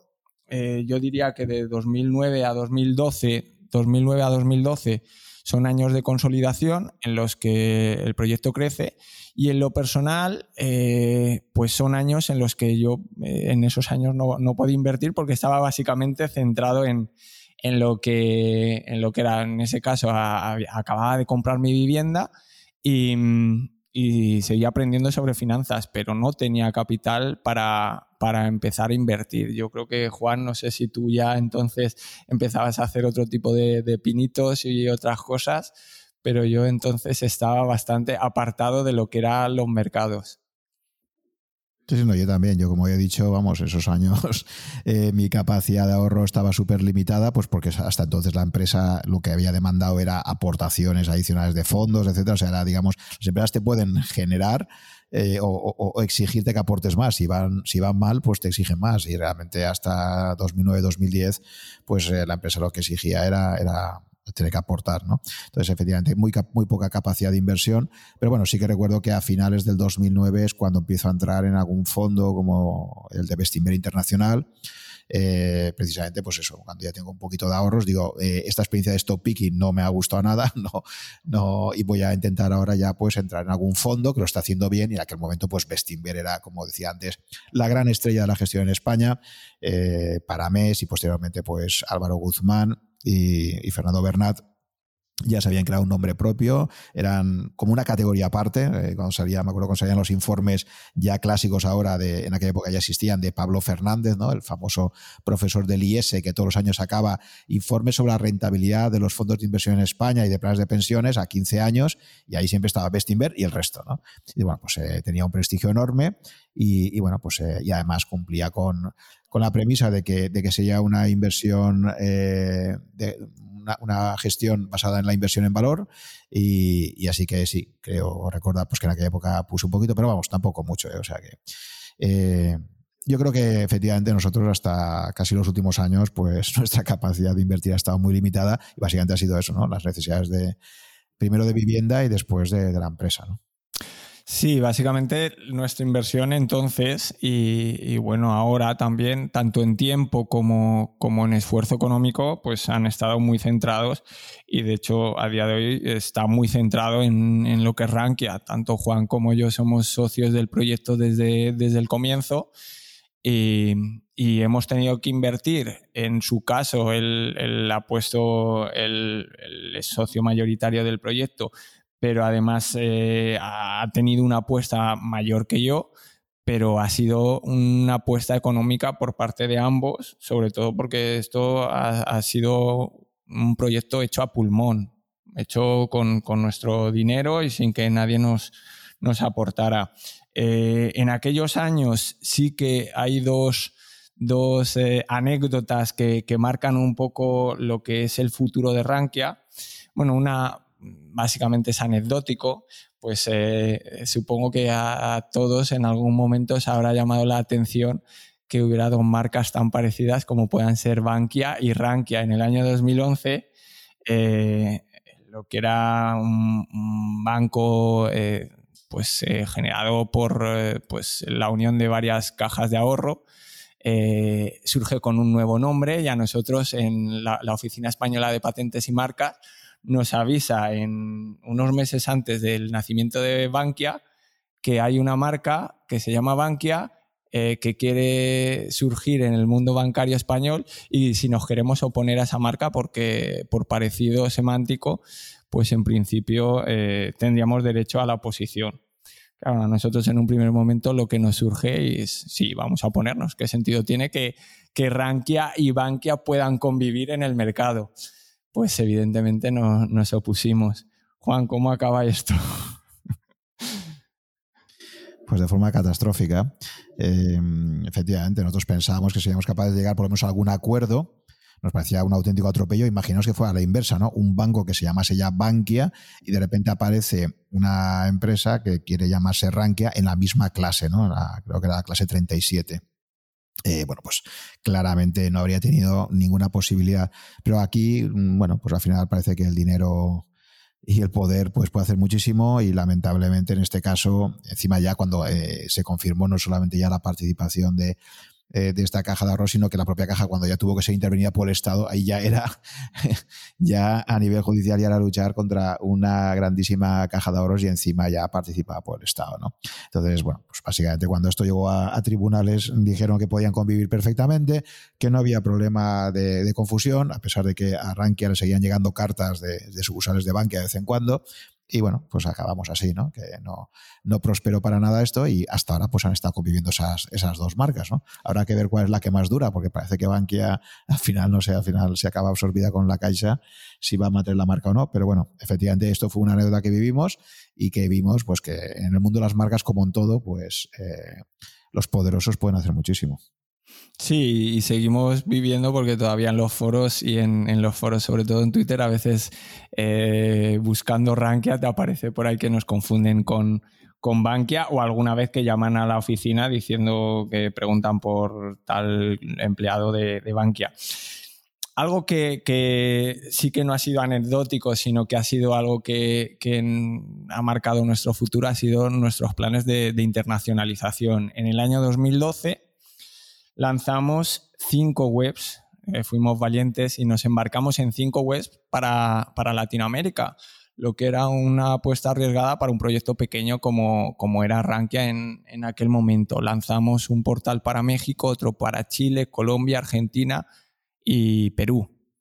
Eh, los comienzos fueron un poco erráticos, eh, nos costaba el, empezar a desarrollar contenidos, pero la verdad que, mm, algo que eh, ves, ves con el tiempo, han pasado eh, ocho años de, entonces. El año pasado yo tuve la suerte de estar, he viajado varias veces, sobre todo a México y a Chile, eh, para desarrollar el, el, negocio allí. Y el año pasado tuvimos nuestro primer gran evento en México y Chile. Y la verdad que es sumamente reconfortante el, el viajar allí y ver lo que, lo que quieren a este proyecto, lo que quieren a Rankia, que gente eh, a tantísimos eh, miles de kilómetros de, Valencia o de España, que es donde, donde estamos desarrollando, y con, eh, con nuestros colaboradores, con, con los fantásticos Edgar, Misael, Humberto, Rodrigo, que nos ayudan al otro lado del charco, ver el cariño que, y, y sobre todo lo que lo que conciben que hemos conseguido hacer allí, el apoyar esa cultura financiera, el, ayudar a formar a las personas y el tener un proyecto que de alguna forma con, la experiencia que ya teníamos en España, haber sido capaces de, consolidarlo y tener en en estos momentos, tenemos más audiencia, tenemos más usuarios en Latinoamérica que en España lo que es un gran orgullo pues, eh, para, un proyecto que lanzábamos en aquel momento como un, como un testeo eh, y que hemos eh, conseguido consolidar.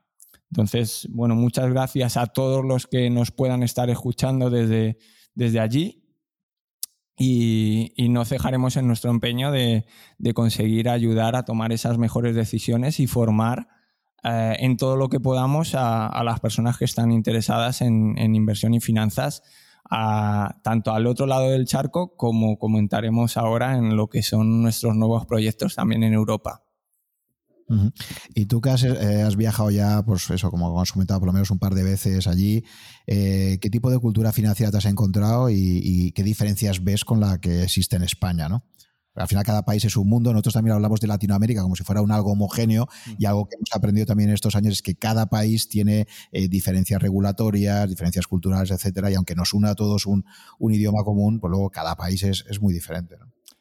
Sí, cada país es un mundo. Por ejemplo, Chile en todo lo que es relativo al desarrollo del negocio financiero está muy avanzado. Eh, pero aún así es cierto que lo que es la oferta eh, a la hora o lo que es la democratización de las finanzas, el que eh, un usuario de clase media pues pueda operar eh, resulta bastante complejo. Eh, operar en fondos de inversión en toda Latinoamérica es complicado. Las entidades, las gestoras internacionales tienen que hacer lo que se llaman fondos feeder, que es eh, que una entidad local replique ese fondo para que el inversor local lo pueda comprar. Y, eso hace que, sea complejo el, invertir.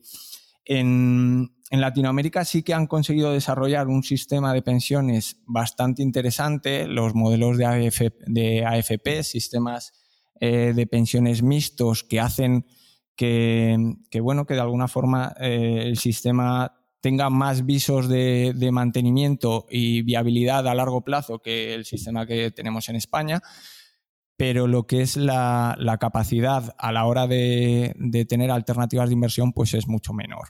También la formación financiera y la cantidad de portales que hay parecidos a Rankia pues es menor que la que podamos encontrar en España. Eso en su momento era una oportunidad, pero también un riesgo. Cuando no hay algo de, cuando no hay contenidos o, información sobre una temática, como bien indicabas antes, es porque probablemente no hay negocio. Entonces nos, eh, ha tocado hacer muchísima divulgación, no solo ya con el usuario final, sino también con los potenciales partners. Entonces, eh, Latinoamérica en cuanto a desarrollo de mercado y en cuanto a, cultura financiera, yo diría que, todavía tiene, tiene, un amplio margen de mejora y, si nos retrotraemos a lo que ha sido la experiencia de España, yo diría que estaríamos todavía en la primera década de, este siglo en, cuanto avance. Hay una diferencia importante en Latinoamérica que, me resaltó Asier Uribe Echevarría en, en, el episodio que tuvo que tener muy interesante, y es que así como en, España y por extensión en Europa, venimos de un estado del bienestar muy amplio, donde aún amplia parte de la población sigue pensando que va a poder llegar a la edad de jubilación y va a tener una pensión pública que le va a cubrir. Yo creo que de alguna forma pensamos que papá Estado va a estar ahí y eso nos da cierta tranquilidad. Eh, en Latinoamérica esto no es así. Latinoamérica eh, la gente sabe que tiene que ganarse la vida por sí misma, que el Estado no va a poderle proteger. Eh, y es una cosa, por ejemplo, que comentaba Sier, que había descubierto en México, ¿no? Esa cultura de aquí o me saco yo las castañas del fuego o no se me las va a sacar nadie, ¿no? Y esto es muy interesante porque yo creo que una de las cosas que, que ha adormecido al español medio a la hora de invertir y que creo que le ha hecho tener un exceso de confianza es en pensar esto, ¿no? Bueno, yo al final me voy ganando la vida con mi, con mi salario y luego, pues cuando me jubile, pues seguro que me paga muy pensión y ya está, ¿no? Claro, ¿cuánto español habría cambiado su estrategia de inversión a largo plazo si empezar a pensar que no está nada claro que podamos cobrar esa pensión pública dentro de 10, 20 o 25 años. Eso te cambia completamente el contexto, ¿no? Te, te, hace tener muchísimo más interés por, por, empezar a ahorrar y por invertir pensando en ese largo plazo, ¿no? Entonces yo creo que eso es algo que en Latinoamérica sí que existe ya, es decir, ese interés porque eh, la población allí sabe que, que el Estado no, no tiene esa capacidad para poderles dar esa cobertura y, y, te obliga a buscarte un poco más la vida, ¿no? Pero sí que es cierto que probablemente por otra parte, pues eh, el nivel de desarrollo del sector financiero allí, pues efectivamente aún, aún le queda bastante por, acabar de madurar, ¿no? al nivel de, Europa o de Estados Unidos.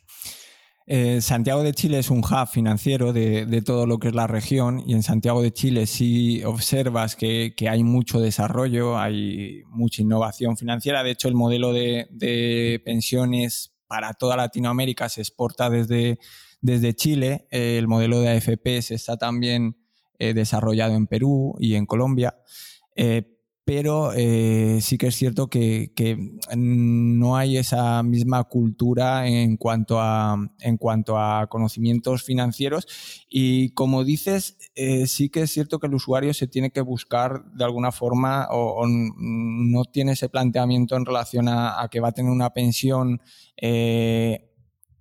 eh, grande porque, porque no está, o sea, no hay esa cultura pero en España la tenemos, tenemos una mayor cultura financiera, pero aún así el interés compuesto no termina de calar en el usuario. Yo no creo que haya muchas personas que empiecen a invertir en, las primeras etapas de su vida y claro, te das cuenta que, a determinada edad, pues si no, has, eh, si no has ahorrado, y más con lo que nos viene encima, a, edades de, de 40, de 45 años, pues eh, probablemente eh, un sistema de pensiones en el que decían que alguna región española ya hay un contribuyente del sistema por, eh, por, una persona que se ve beneficiada por el sistema de pensiones, pues es difícilmente algo que pueda subsistir en el tiempo. Entonces, es algo que, nos va a afectar y que nosotros lo vamos a sufrir a diferencia de, estos países que probablemente lo tengan más interiorizados. Sí, por eso digo que, aquí cuando muchísima gente va a despertar de verdad, desgraciadamente, va a ser cuando haya un anuncio público que diga, eh, señores, eh, la pensión pública actual no se puede mantener, hay que hacer un cambio. En algún momento esto tendrá que ocurrir y cuanto más se retrase eso, pues eh, el, golpe va a ser más duro. Pero yo creo que aún estamos pues con muchísima gente anestesiada por esto, ¿no? Por el pensar de, bueno, sí, se habla de tal, pero bueno, yo de momento me quedan 10 años, me quedan 15 años, me queda X años y bueno, seguro que en mi caso no lo típico de, ya le tocará a otros, pero en mi caso no, ¿no? Y en algún momento, evidentemente, por las estadísticas no salen y, esto ocurrirá. ¿no? Y ahí será, eh, desgraciadamente, el despertar de muchísima gente que ha tenido un exceso de confianza, que no se ha preocupado nunca por, por ese ahorro sistemático y, esa inversión. Creo que la gente más joven esto sí que ha cambiado. De hecho, si os fijáis, pues hoy en día el concepto de libertad financiera, de independencia financiera, pues parece que, lo encuentras por todas partes. Hay mucha gente joven pues que eh, esto ya lo tiene clarísimo y, de hecho, pues ya digo, creo que es uno de los temas que los últimos eh, tres, cuatro años más de moda se han puesto ¿no? en, el, en el mundo financiero en España. Pero dudo mucho de que haya muchísima población por encima de cuarenta y tantos que, esto le preocupe seriamente, ¿no? Y, bueno, creo que es una cosa que acaba afectando y que efectivamente, pues ya digo, en Latinoamérica, desde luego, para eso, pues creo que están psicológicamente eh, mucho más preparados que nosotros, ¿no? También en Latinoamérica pues hay una pirámide poblacional muy diferente de, la española. México es un país muy joven, por ejemplo, entonces son sistemas que, no tienen nada que ver con el español. Eh, hay mucha diferencia de rentas, hay eh, poca gente con mucho dinero y muchos con muy poco dinero, entonces em, es, una situación muy, muy diferente de la española pero a la vez muchísima gente con eh, mucha capacidad, eh, mucha formación en Estados Unidos y, personas muy capacitadas con ganas de crecer. Hay mucho, eh, hay mucho apetito por, desarrollarse y por desarrollar el país. Entonces, los países allí están creciendo muy rápido y sí es cierto que, que esta crisis del COVID les está afectando, pero también su capacidad a la hora de, reaccionar y, desarrollarse, pues probablemente le lleve a una situación muy diferente de la que tengamos en Europa. Vale, pues entramos ya en esta última década donde pues Rankia en estos últimos 10 años ha tenido un importante crecimiento en cuanto a equipo, un equipo fantástico, con mucha gente joven que se ha ido incorporando eh, casi desde, desde su finalización de la universidad y, es el gran salto adelante que, hemos dado. ¿no? Eh, y este periodo efectivamente viene sobre todo presidido por esa expansión internacional que, hemos tenido primero en, estos seis países de Latinoamérica y más recientemente ya en la propia Unión Europea. Y no sé tú qué cosas, Miguel, destacarías de estos últimos 10 años, ese periodo ya del 2011 hasta ahora, eh, ¿qué te ha parecido lo más, lo más relevante que, ha pasado en Rankia? Sí, eh, Rankia básicamente había sido un, un, proyecto que se había dirigido al público final, a, lo que es el usuario, el inversor final, el, usuario que va buscando un producto bancario y financiero. Eh, pero en determinado momento eh, migramos y de alguna forma percibimos mucho interés por parte del público institucional en algo parecido a esto. ¿Cómo podemos ayudar al, inversor profesional a tomar las mejores decisiones? Era algo que estaba ahí, que nosotros por, por conocimientos personales, por vinculación con, con personas como Enrique Roca, que conocía muy bien el sector, sabía que el profesional, eh, igual que entraba público eh, final en Rankia, igual que entraba el inversor final, estaba entrando eh, inversor profesional, consultaba el soporte, tenía interés en, saber más sobre diferentes, diferentes empresas o fondos de inversión. Y en octubre de 2015 lanzamos un, proyecto piloto, fue básicamente una prueba. Nosotros ya colaborábamos con muchas gestoras de, inversión en España y, pensamos, ¿por qué no hacemos un evento para poner en contacto a, buenos productos eh, de inversión, al fabricante de ese producto de, inversión, a, la gestora? Con, eh, con los selectores de fondos, asesores, banqueros privados que necesitan buen producto para incorporar en sus carteras. Nace así en, octubre de 2015 lo que llamamos eh, la Rankia Fans Experience, que es un evento que organizamos en Valencia y que hemos tenido la suerte, la fortuna de poder organizar desde el 2015 hasta, hasta este pasado año que por culpa del coronavirus no, no hemos podido llevarlo a cabo, en el que poníamos en contacto o ponemos en contacto a a gestoras de fondos con selectores de fondos. Eh, el mismo concepto para el que nace Rankia, al aportar esas, eh, esas oportunidades y esas, el ayudar a tomar esas mejores decisiones, pero aplicado al, negocio de, los profesionales. Ese sería probablemente uno de los puntos fundamentales de desarrollo en, el último, en los últimos cinco años de, de Rankia junto con lo que ha sido nuestro, nuestro proceso de internacionalización en Europa. En el año 2017 lanzamos un proyecto, un primer proyecto, eh, con la misma filosofía eh, que lanzamos en Latinoamérica para Portugal. Eh, lanzamos Rankia Portugal y, con esa misma filosofía, este, este pasado diciembre, lanzamos dos, bueno, un nuevo proyecto que es Rankia Italia y estamos ahora en, beta eh, desarrollando un proyecto para Alemania y otro para Polonia, con lo que de alguna forma pues eh, tendremos el, desarrollo en todos estos países eh, y con, esa misma filosofía, cómo somos capaces de aportar más transparencia, educación y, ayuda a la toma de decisiones en, en esta actividad, en la actividad inversora.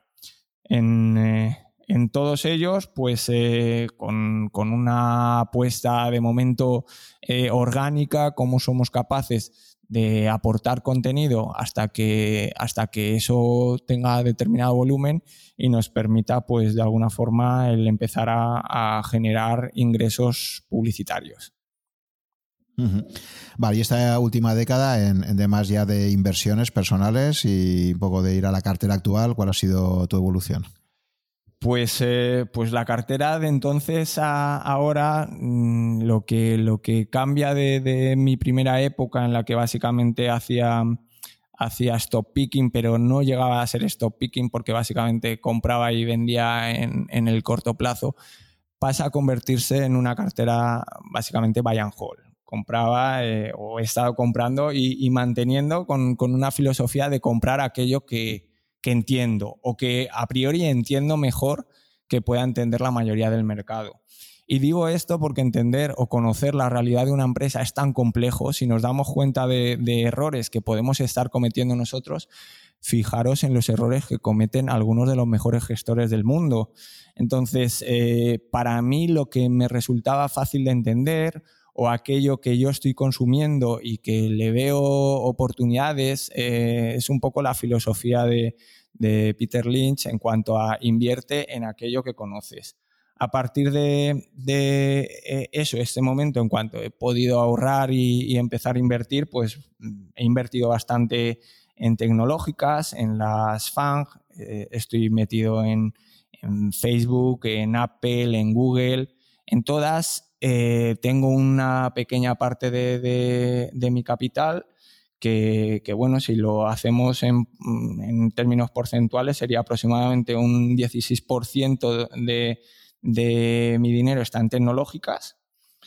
Eh, también tengo eh, de este lado algún fondo que también invierte en tecnológicas, o sea, estoy bastante, bastante largo en la parte de, inversiones en empresas tecnológicas tengo una parte indexada, una parte pequeña, también como un 15%, y, la indexación la hago a través de, un fondo indexado, eh, en el que me siento cómodo, que de alguna forma me da esa tranquilidad, se indexa al mundo, es, eh, se indexa al MSCI World. Tengo mi, primer, eh, mi, pequeña participación en, en, el mundo Bitcoin.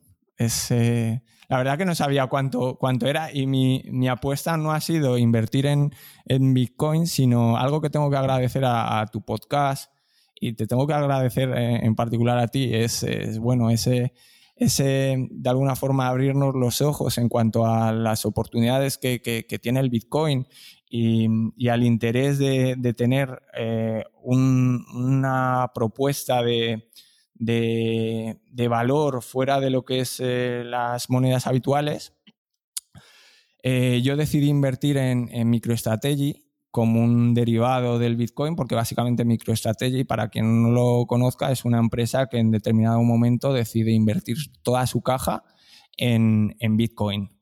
Y se convierte, no sé si por defecto, en, eso, un derivado de, de, lo que vaya haciendo el Bitcoin, pues tal y como el Bitcoin evoluciona, eh, MicroStrategy y su cotización está evolucionando en parecido. Es una, empresa que, funda Michael Saylor, que se dedica a temas de consultoría y, la verdad que este señor es sumamente interesante y yo lo descubrí gracias a, a Emérito Quintana de, Numantia eh, Patrimonio y, a tu podcast, básicamente. Eh, Emérito estaba hablando de él y, y la verdad que desde que invertí me ha ido muy, muy, muy bien como, como casi todo el mundo que eh, ha, entrado en Bitcoin. Aparte de eso, ¿qué tendría? Pues tengo mucha liquidez. Tengo, diría que tengo un, aproximadamente el 50% en liquidez porque pasan los años y como hice una muy mala inversión en el mundo de la vivienda, pues ahora me estoy replanteando el, el eh, cambiar de vivienda y quería tener algo de, de liquidez para, para esa apuesta.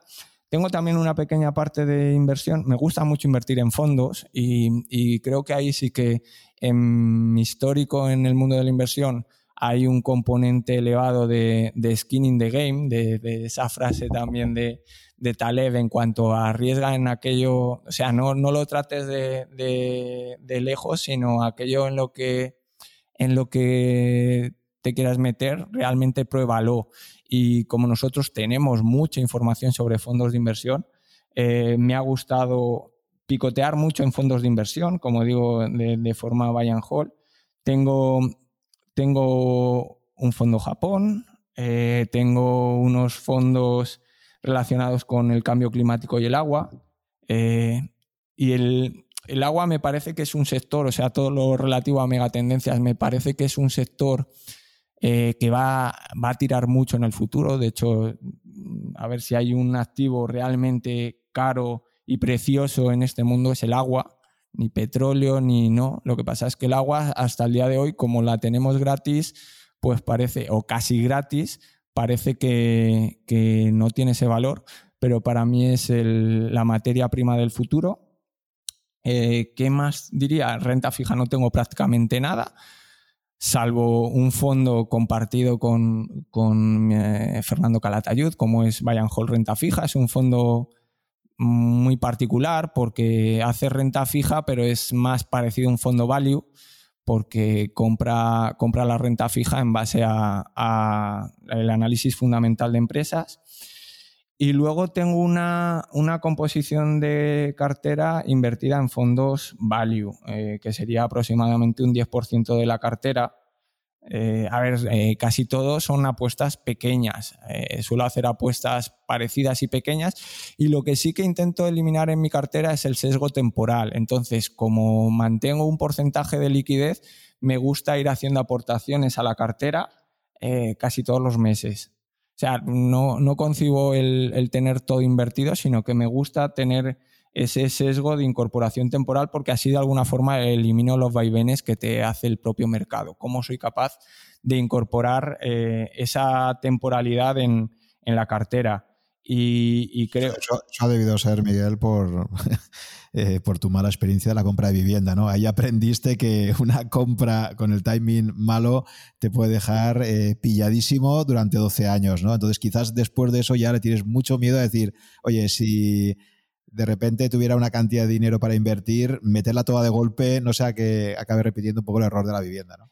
Eh, yo creo que sí, al final todos somos fruto de, experiencias pasadas, entonces eh, eso me ha afectado y evidentemente creo que ese sesgo temporal. ¿Por qué? Porque es muy difícil acertar cuando acertar el timing en la inversión. O sea, esa parte de momentum y análisis, eh, hay un fondo español que se llama Valentum que intenta hacerlo, pero yo lo, considero sumamente difícil. Entonces, si puedes hacer incorporaciones de, capital eh, y mantienes el asset allocation en el que tú te sientes cómodo, pues probablemente tus inversiones tengan éxito a futuro. Entonces, yo he intentado incorporar aquello que me parece que conozco, aquello que me parece que tiene más futuro o, que considero que, puede ir mejor para esa cartera y también ir haciendo apuestas y lo que no he hecho es hacer mucha rotación, o sea, una vez entra entra un activo en cartera y de hecho en fondos pues eh, lo que va entrando normalmente lo que hago es traspasar en caso de que un fondo no me esté dando el resultado adecuado, lo traspaso a, otro de, filosofía parecida o lo más parecido posible de lo que ya tengo en cartera. Y, y realmente, bueno, creo que ahora, como estamos también en una situación de inflación de activos, eh, el problema que tenemos todos es que vemos las carteras y parece que, somos los más listos del mundo y que, que casi haciendo cualquier cosa ganas, pero eh, para que no sea todo así, intentas diversificar. Tengo una pequeña participación en un fondo que invierte en oro y ahí eh, sí que lo estoy notando. Ese no, ese no va como me gustaría, como el resto, como el resto de la cartera, pero pero creo que, lo, importante es que cuando inviertes en algo te sientas cómodo y no tengas por qué estar mirándolo al día siguiente ni a los dos días, sino que lo dejes correr y puedas dormir tranquilo. Y con los, con los años, pues he aprendido a eso. Yo recuerdo que la primera vez que invertí, em, claro, no teníamos internet y, y lo que yo hacía era llamar cada semana, invertí en un fondo, cada semana llamaba a la operadora del banco a preguntarle qué había hecho mi fondo. Y yo no dormía tranquilo, era como, joder, eh, la, ilusión el día que llamaba a ver si ha habido bien o ha habido mal. Pues, eh, pues ahora eso en principio no lo tengo. A ver, siempre vives con, el interés de, mirar qué ha hecho tu cartera, pero por lo menos estoy, estoy tranquilo con lo que, con aquello donde estoy invertido. Y básicamente sería eso, más algo de, de infraestructura, pero bueno, poquita cosa. Pues alguna. sobre todo lo que mm, los componentes de la cartera, pues eh, me dejo llevar mucho por lo que se comenta en el foro y, te das cuenta que hay gente que tiene muchísimo talento en Rankia, pero muchísimo y que no dejan nada. Nada, no, no, hay nada que envidiar a, muchísimos profesionales, gente que lo hace de, forma amateur, que, que ofrece consejos fantásticos. Eh, entonces, bueno, con esos consejos voy, eh, yo, estoy contento con, y sobre todo es, algo que yo creo que todos los que invertimos tienen un componente lúdico en el hecho de, cómo puedo seguir aprendiendo de esta materia y de quién puedo aprender. Entonces, en, el tiempo que también te permite la gestión de, un portal que va creciendo como es Rankia, pues eh, me interesa estar eh, lo, más, lo más informado que, puedo. Pero sobre todo son consejos y recomendaciones de, foreros, de bloggers, de podcasts como el tuyo. Y, bueno, esa sería de alguna forma a, grandes rasgos pues la cartera. Juan, cuéntanos tú. Pues en mi caso lo que hice fue por un lado seguir con mi estrategia de inversión en fondos value, que era en lo que realmente creía. Eh, digamos que aquí ha habido dos etapas, ¿no? Hasta el 2019, hasta el verano del 2019, donde hago un cambio muy importante de estrategia eh, y el periodo previo. Durante toda esa eh, última década, como digo, sigo con la inversión en fondos que siguen la filosofía value. Primero, pues va a ser Bestinver en sus diferentes fondos. Ya posteriormente, cuando Bestinver, que eso fue un, un impacto tremendo que tuvimos yo creo que todos los inversores en España, ¿no? que apostamos por el value, cuando de repente pues se salen de Bestinver eh, los gestores que había en aquel momento, se produce un momento de, gran eh, incertidumbre e incluso en muchos casos enfado, me recuerdo en los hilos del foro al respecto, y posteriormente pues aparecen los nuevos proyectos ¿no? de, de los gestores. Entonces, bueno, pues eh, yo personalmente pues acabé invirtiendo eh, un poco en, ciudad de valor internacional. Empiezo a explorar también otros fondos que me parecen muy interesantes de value, como puede ser el Fan Smith, eh, True Value, Japan Deep Value, etcétera. O sea, entro en varios fondos que, que, había que me parecían súper interesantes y además que tenían muy buena cobertura en ranking buenas, y buenas opiniones. Eh, y en paralelo también empiezo a hacer algo de stop picking, pero a diferencia del anterior que había hecho, lo hago ya un poco más por convicción personal. Hay un libro muy interesante de Peter Lynch, súper famoso, que ya he mencionado varias veces en el, podcast, ¿no? Eh, un paso por delante de Wall Street, donde básicamente la tesis de, Peter Lynch es invierte en empresas que entiendas lo que hagan y que tú mismo como, como cliente puedas ver que les está yendo bien. ¿no? Entonces, claro, yo, por ejemplo, eh, ya lo comenté en el episodio de Andrés Torrubia, siempre me he arrepentido eh, de no haber entrado en la OPV de Google cuando salió al mercado, creo que fue en el 2004, porque Google, precisamente yo recuerdo en mis inicios, ya en el año 2000, dar por ahí alguna conferencia eh, y a mí la gente me preguntaba, oye, Juan, ¿qué empresa ves interesante a nivel tecnológico? ¿Qué crees que lo vaya a hacer bien en el futuro? Eso era año 2000 y en aquel momento, donde Yahoo aún era el actor dominante, me acuerdo haber dicho, pues creo que Google eh, lo está haciendo fenomenal, ¿no? En el 2004 sale la OPV y como le ha pasado a muchísima gente, pensé, mm, si sale a bolsa ya, es que ya está demasiado caro. Y me acuerdo de no haber querido acudir a la OPV de, de Google y fijaos lo que ha hecho desde entonces. O Amazon, por ejemplo, estaba absolutamente fascinado ya por el servicio al cliente de Amazon, porque les empecé a comprar ya libros en el año 97 eh, me pareció desde el principio increíble, ¿no? Que libros que antes tenías que pedir a alguien que viajaba a Nueva York, de repente te llegasen a tu casa después de eso sí, de en aquella época de tres semanas de esperarlos pues jamás he invertí en, Amazon, ¿no? Entonces ya, pues en estos últimos años eh, ha habido ocasiones en las que sí que me he planteado hacer algo de stop picking y, y, recuerdo, sí que lo he hecho muy puntualmente, por ejemplo, me acuerdo el derrumbe que hubo en diciembre del 2018, cuando, por ejemplo, Apple de repente hizo ese profit warning diciendo que las ventas en China no eran las que se esperaban y ese día la cotización se desplomó un 10%, pues ahí entré en Apple, ¿no? Porque dije, vamos a ver, Apple, soy usuario de Apple desde hace muchos años, eh, conozco creo que bastante bien la compañía y no me puedo creer que de un día para otro Apple valga un 10% menos por mucho profit warning que haga, ¿no? Entonces ahí sí que entré, pero ahí el error que cometí fue que vendí demasiado rápido, es decir, que compré y cuando vi que, que recuperaba el valor rápidamente, pues ya creo que a un par de meses eso, pues vendí, ¿no? Si me hubiera quedado, pues ahora valdría mucho más. También eh, compré un poquito de Berkshire Hathaway, que también era como una asignatura pendiente, pero claro, una persona que lleva leyendo a Warren Buffett desde los años 90, nunca había estado en Berkshire Hathaway, me llega a plantear viajar a, la reunión anual en Omaha, eh, también un poco alentado por, por el amigo Pablo Martínez Bernal, que había estado ya en algunas otras ocasiones, creo que también había viajado en Marga Site, eh, pero bueno, hablándolo con Pablo, pues me dijo que era una experiencia súper interesante, era algo que la verdad es que me atraía muchísimo eh, y estuve a punto a punto de ir, y claro, lo primero que había que hacer para ir era comprarte unas acciones de Berkshire Hathaway, obviamente clase P, de las que eh, son una décima parte de las de A, y, compré algunas pues para poder legalmente poder, poder viajar, ¿no? Al final no hice el viaje, la verdad es que es una paliza de viaje porque eh, para llegar a Omaha las conexiones aéreas son, son muy complicadas, pero la verdad es que sí que me he quedado con un poco de ganas y lamentablemente me temo que ya eh, con la edad que tienen Warren Buffett y Charlie Munger, no sé si ya, si ya llegaré a, poderlo disfrutar. Eh, entonces, bueno, compré algunas acciones de Berkshire Hathaway, en fin, algún, algún picoteo así pero luego te das cuenta, pues eso, ¿no? de que acabas vendiendo muy rápido y, no las mantienes. Entonces, si hubiera mantenido cuando descubrí sus servicios y su empresa a Amazon, a Google, a Apple y a Versailles Hathaway, pues ahora vamos, habría multiplicado. Entonces también descubres eso, que si tú encuentras una buena compañía, oye, pues mantente con ella, entiendes lo que hace, cómo lo hace, eres un cliente de sus productos, estás contento, pues oye, sé un poco Peter Lynch, me parece que es un aprendizaje interesante, ¿no? Eh, a día de hoy no tengo nada de stop picking eh, ya digo, mi apuesta es total es, por, es por fondos. Y el gran cambio a nivel de marco intelectual pues se va, se va a producir en el verano del 2019 y, básicamente creo que ha sido el resultado de este podcast. O sea que curiosamente pues al final abres nuevas vías de, comunicación y, yo siempre he dicho que este podcast, el, primer cliente que tiene soy yo. O sea, eh, los podcasts los suelo escuchar un par de veces por lo menos. Creo que el interés compuesto aplica a todo, a la lectura de libros también aplica a, la, escucha de podcast.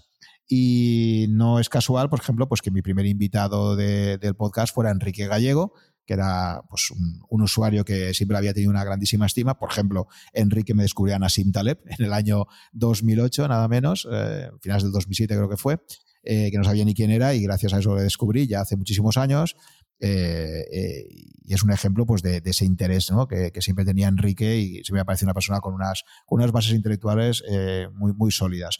Entonces, uno de los primeros episodios que tuve fue con Enrique Gallego, luego también Marcos Pérez, que también claramente es un defensor de indexación y me parece una de las personas que más eh, brillantemente eh, defiende el porqué de la indexación en España. También entrevisto a Unai Ansejo, eh, el CEO de Indexa Capital, como uno de los primeros episodios. Posteriormente también entrevistaré a otros responsables de gestores automatizados. Y bueno, pues todo eso me hace hacer una reflexión más profunda sobre efectivamente pues que la estrategia de indexación a largo plazo parece que que es una de las opciones eh, que estadísticamente parecen más claras, y decido en ese verano del 2019 pues reorientar eh, mi cartera de fondos value a, esencialmente que, esté centrada en la indexación. Entonces he ido haciendo un, giro creciente hacia ahí y en este momento pues el grueso de toda mi cartera está en fondos indexados, eh, donde el 80% básicamente es renta variable eh, global, o sea, una parte Estados Unidos, Europa,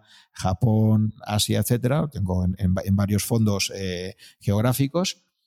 Y el 20% restante eh, es un fondo de bonos europeos indexados a, la, inflación. Y ahí es donde tengo ahora la gran duda. Esa es una de las dudas que estoy sacando en todos mis últimos podcasts y que sigo teniéndola y es si en este momento y con, y con bonos que te están dando rentabilidades negativas en muchísimos casos, o aberraciones como el famoso bono austriaco a 100 años al, al 0%, eh, si en este momento tiene sentido para un particular, yo puedo entender que para que para un fondo, eh, para un plan de pensiones o para un fondo muy grande que está obligado mm, por, por, estatutos a tenerlo que invertir en renta fija, pues tiene que estar ahí necesariamente, pero, pero para un inversor particular, y es un debate que he tenido eh, con varios de los entrevistados y que seguiré preguntándoles, pues yo personalmente en este momento eh, me parece que invertir en renta fija para un particular, eh, pues creo que no tiene demasiado sentido. Entonces, creo que esa parte, en todo caso, se debería mantener en liquidez, efectivamente. Y, probablemente es lo que haga. O sea, ahora mismo me estoy planteando si, si ese 20% que tendría en, en renta fija, pues, pues tenerlo en liquidez. Aún así, también mantengo un 25% de liquidez aproximadamente y luego pues tengo algo de Bitcoin, pues eh, lógicamente, pues como, como he explicado muchas veces, ¿no? Una, una cuestión de opcionalidad, ¿no? Donde eh, hay que partir mentalmente de que lo que tienes ahí lo puedes perder todo, pero bueno, existe la posibilidad, y yo a nivel intelectual me atrae mucho la idea de, un dinero sólido alternativo al dinero fiat, que ha demostrado, especialmente pues en Europa desde el 2015, con la expansión cuantitativa, que, que es un dinero que va a seguir creciendo pues eh, sin ningún tipo de, de control entonces sí que me parece claro que, hay que tener una cobertura frente a eso.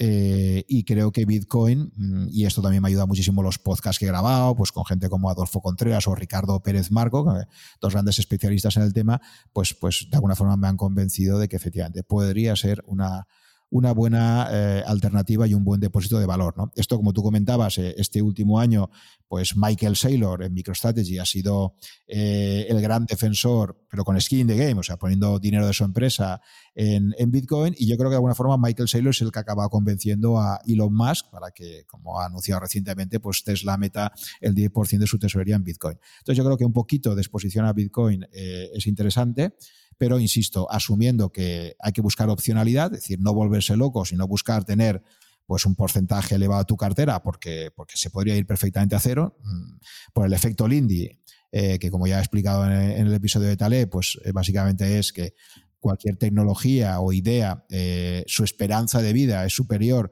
cuantos más años tiene de existencia, pues por el efecto Lindy el oro va a durar muchísimo más tiempo que Bitcoin, que solo tiene 12 años de vida. Pero bueno, es una opcionalidad interesante. Eh, los fundamentos que tiene detrás me parecen muy sólidos y ya veremos. Entonces, no volverse locos, pero yo sí que creo que, como dice Merito Quintana, en este momento lo único que parece claro es que eh, tener exposición cero a Bitcoin, pues es la exposición equivocada. ¿no? Entonces, entre cero y X, pues me parece interesante siempre que el X no sea muy grande, porque si no, pues estamos efectivamente asumiendo un riesgo importante.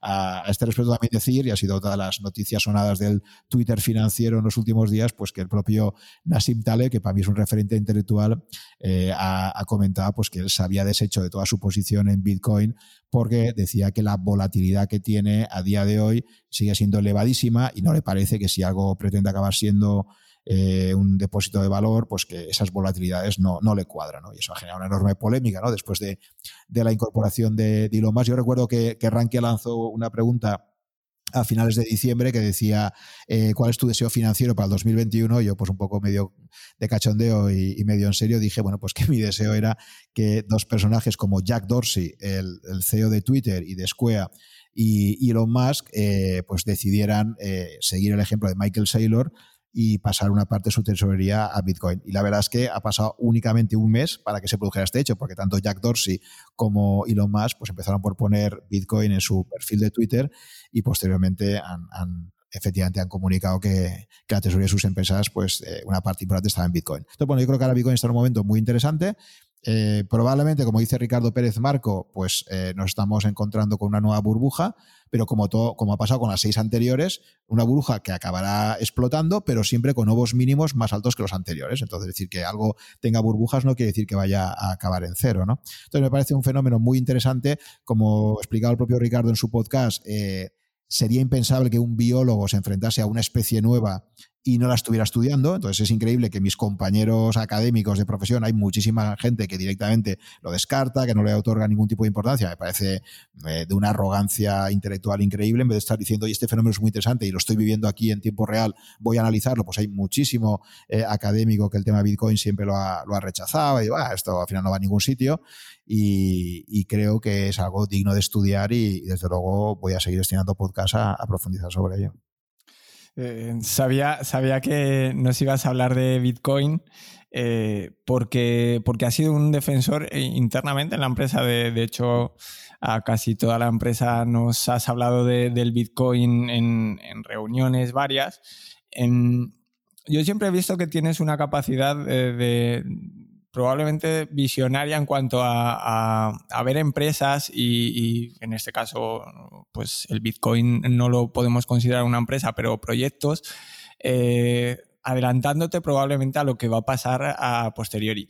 Pero siempre me ha dado la impresión que llegabas tarde o no te atrevías con lo que has comentado, por ejemplo, de, Google o Apple, eh, lo mismo que, nos traduces en, en todo lo relativo al Bitcoin y nos has introducido en eh, en, esta moneda, eh, tanto en Rankia como, como, internamente, lo que es en, la propia organización y empresa, eh, ¿no te da la impresión que has dejado pasar esa visión en, en cuanto a stop picking en muchas empresas, porque claro, a, mí lo de Apple, por ejemplo, me sorprende. Tú Apple compraste, te saliste, yo me quedé y, Apple ha seguido subiendo mucho y digo, joder, hay que hacerle, no, no quiero que esto sea o se perciba como una recomendación de inversión o no, pero me da la impresión que tienes esa capacidad visionaria en cuanto a empresas que tienen mucho potencial, que lo, lo percibes eh, antes que, muchas personas, no sé si por el uso mm, del servicio o por qué, pero luego te cuesta el, tomar la decisión de, inversión o, te resulta más cómodo el, tener otra localización de activos. No sé si tú tienes esa misma impresión. Sí, bueno, ya lo he dicho antes, que he dejado pasar muchas oportunidades. Eh, Apple, me acuerdo que eh, ya lo conocía, obviamente, de, la época eh, inicial, ¿no? Pero, pero realmente Apple me, me impresiona cuando Steve Jobs vuelve y especialmente a partir del 2004, que recuerdo que es cuando me compró mi primer Apple y efectivamente empecé a, todo, a todo mi círculo de amistades y familiares le recomendaba que comprase en Apple, ¿no? Y me acuerdo que algún familiar me decía, si te pagas en comisión, porque cada vez que has recomendado uno, vamos, te habrías forrado, ¿no? Entonces, efectivamente, y, curiosamente, eh, pues en ningún momento se me ocurrió irme a, comprar en bolsa Apple, ¿no? Efectivamente.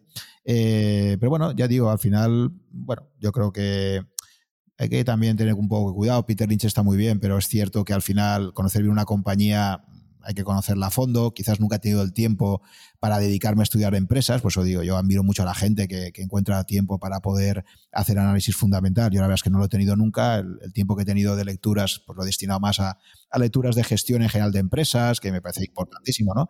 Y, y entonces, bueno, pues ya digo, mm, es cierto, es cierto que al final pues eh, he recomendado mucho y quizás por eso ahora pues intento, intento ser un poquito más consecuente, ¿no? Otros dos fondos que me había, me había olvidado comentaros, pero dos, eh, aunque el grueso de mi inversión está indexada, sí que creo que siempre hay que tener ese dinero para play money, ¿no? O para dinero para jugar un poco, para quitarnos un poco esa, esa necesidad que tenemos todos siempre de, poder eh, experimentar un poco más. Pues si tuvieras el 100% invertido, probablemente estarías demasiado aburrido. Entonces, bueno, pues tengo una pequeña inversión también ahora en eh, el Numantia Patrimonio Global, como consecuencia de entrevista con Emérito, y un fondo que ya seguía hace tiempo, creo que, que Emérito tiene un potencial como gestión enorme, pues eh, he invertido un poquito en Numantia y ahora está teniendo un, resultado excelente hasta ahora, y también tengo un poquito en el Magallanes Microcaps Europe, eh, bueno, porque también pienso que las small caps europeas pueden, pueden hacerlo muy bien. Eh, entonces, ya te digo, sí es cierto que, bueno, he dejado pasar muchas oportunidades, eh, pero bueno, oye, yo contento de que otra gente como tú me haya hecho caso. Recuerdo de todas formas que al final todos tenemos un sesgo también, o sea, eh, somos muy humanos siempre, por mucho que estemos ahí. Entonces, yo recuerdo que cuando te comenté lo de MicroStrategy, tú efectivamente entraste, cosa que yo no hice, y me acuerdo que a las dos o tres semanas me dices, Jori, menuda empresa más recomendada, pues estoy perdiendo dinero ahí y tal, ¿no? Y dije, espérate, ¿no? Espérate que y, bueno, ahora, ahora, pues efectivamente parece que la cosa ha mejorado. Sí, sí, la verdad que, entré en MicroStrategy en, en eh, noviembre o diciembre. Y es lo que digo, entré por, eh, por el podcast, eh, no conocía la empresa, había, había leído algún comentario en Twitter de mérito y, y, empecé a leer un poco sobre la empresa, tampoco muy profundamente, pero sí que eh, cuando empiezas a percibir que personas que, te ofrecen credibilidad, que creo que es algo que pasa bastante habitual en Rankia, ya no, te, ya no es confiar en, una empresa o en, o en sus cuentas anuales, sino en eh, la inteligencia colectiva, cuando empiezas a percibir que personas pues, que te ofrecen credibilidad, como pueda ser Emérito, como pueda ser tú, como pueda ser Pablo Martínez Bernal, como sea el escuchar el podcast de, Ricardo, pues eh, el, sonido eh, es diferente. O sea, empiezas a, percibir que hay algo más ahí y que le tienes que dedicar un tiempo, por lo menos, a, investigarlo y a, instruirte. En el caso de MicroStrategy, em, evidentemente yo entré y a, a las dos semanas yo no estoy acostumbrado a esas volatilidades a las dos semanas, no, a las dos semanas, no, a los tres días yo creo que perdía un 20% en, en microestrategia. Había pasado de cotizar a 350 dólares a cotizar a 280, cosas así. Y, te dije, joder, Juan, esto del Bitcoin me ha puesto de los nervios. Pero, pero sí, ahora estoy, estoy contento, primero porque, porque creo que le gano un 200% o algo así, pero, pero segundo porque estoy con la tranquilidad de que, bueno, si he sido capaz de aguantar un 20% y que, sea capaz de caer hasta 200, está a 900 y pico, ya, ya tiene que caer. En principio no vendo de momento porque, porque creo que primero es gente que se arriesga, que es atrevida. Eh, segundo, que, que, estás en un momento en el que la corriente es positiva hacia el Bitcoin. Y tercero, que cuanto más lees, cuanto más te informas, eh, más credibilidad le das a todo lo que, a toda la teoría eh, monetaria que hay detrás.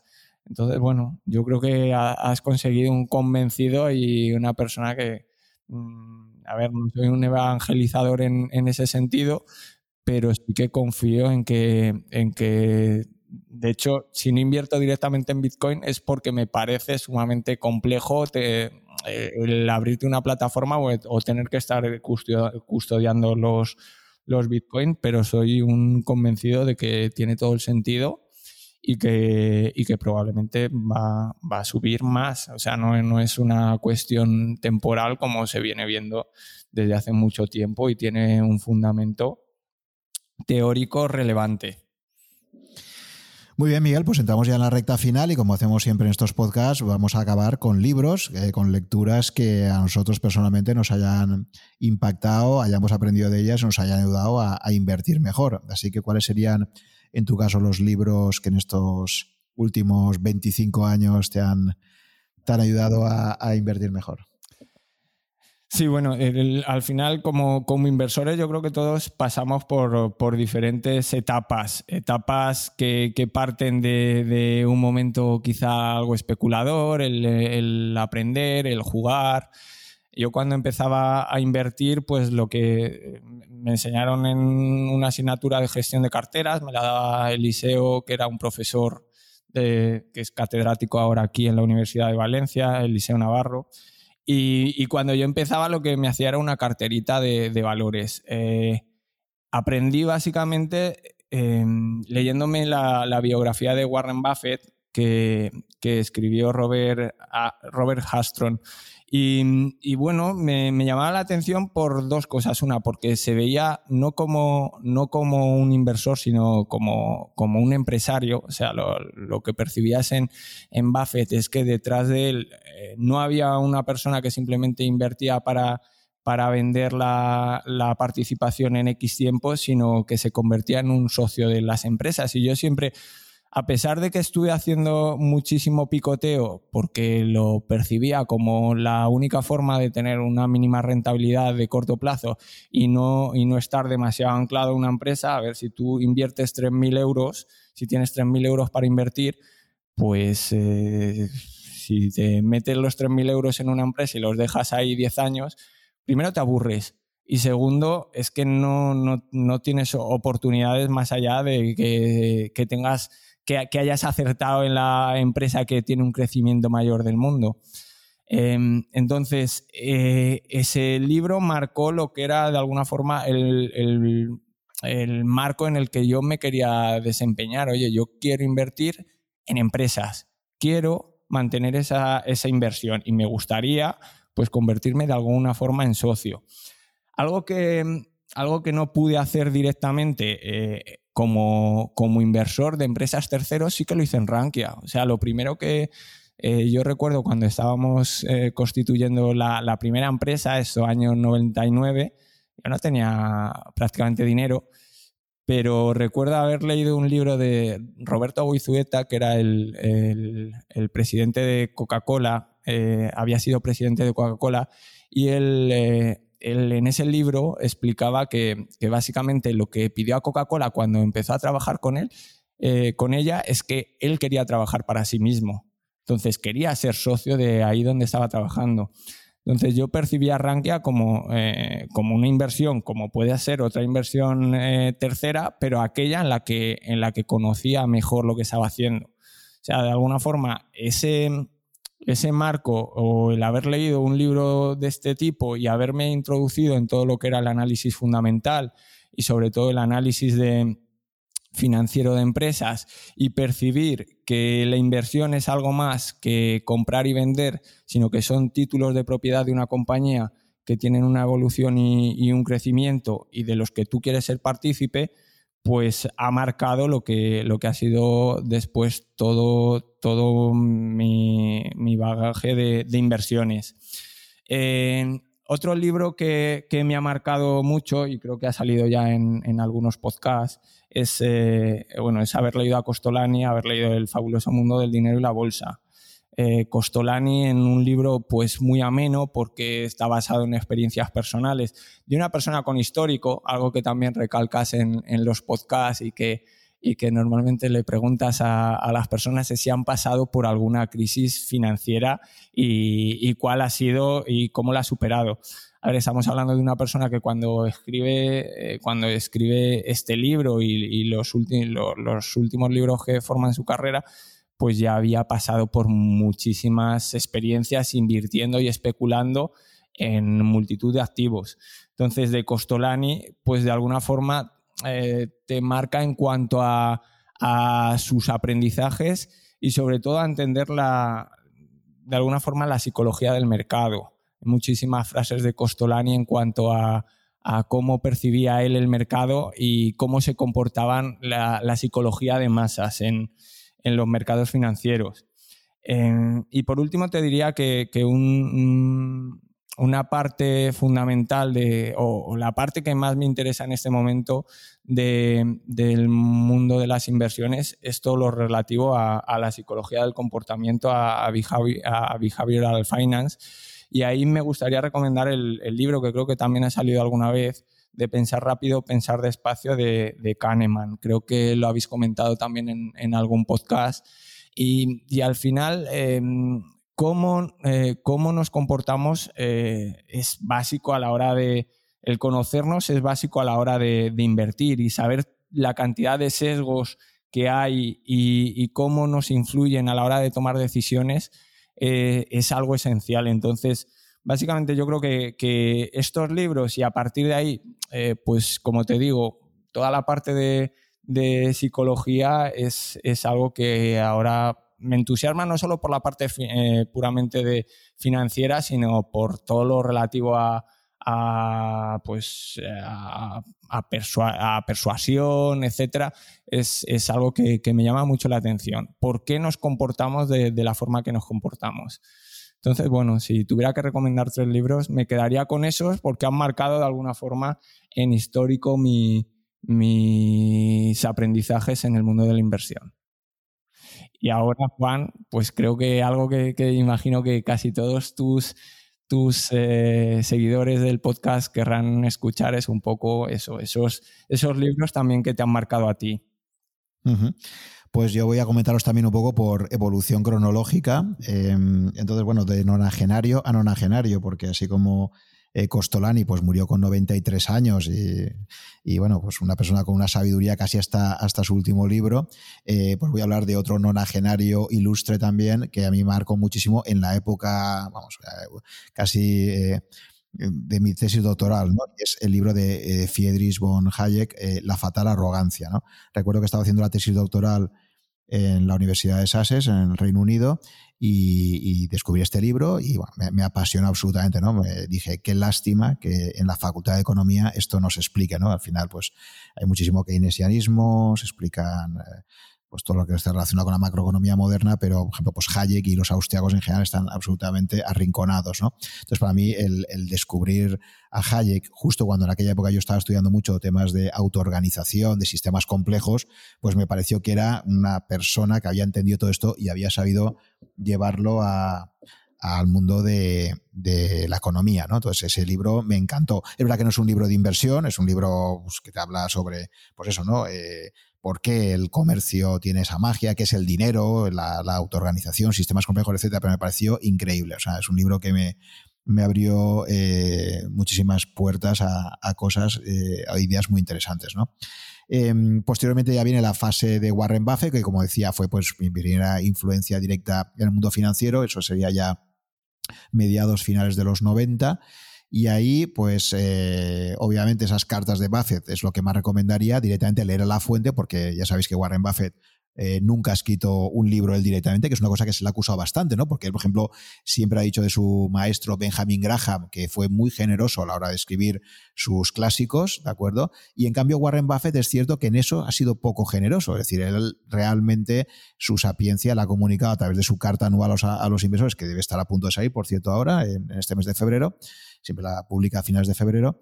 Eh, y más allá de las cartas y de alguna contribución a la prensa, Warren Buffett directamente no ha escrito nada. En ese sentido, yo creo que sí que quizás podría haber sido un poquito más generoso. ¿no?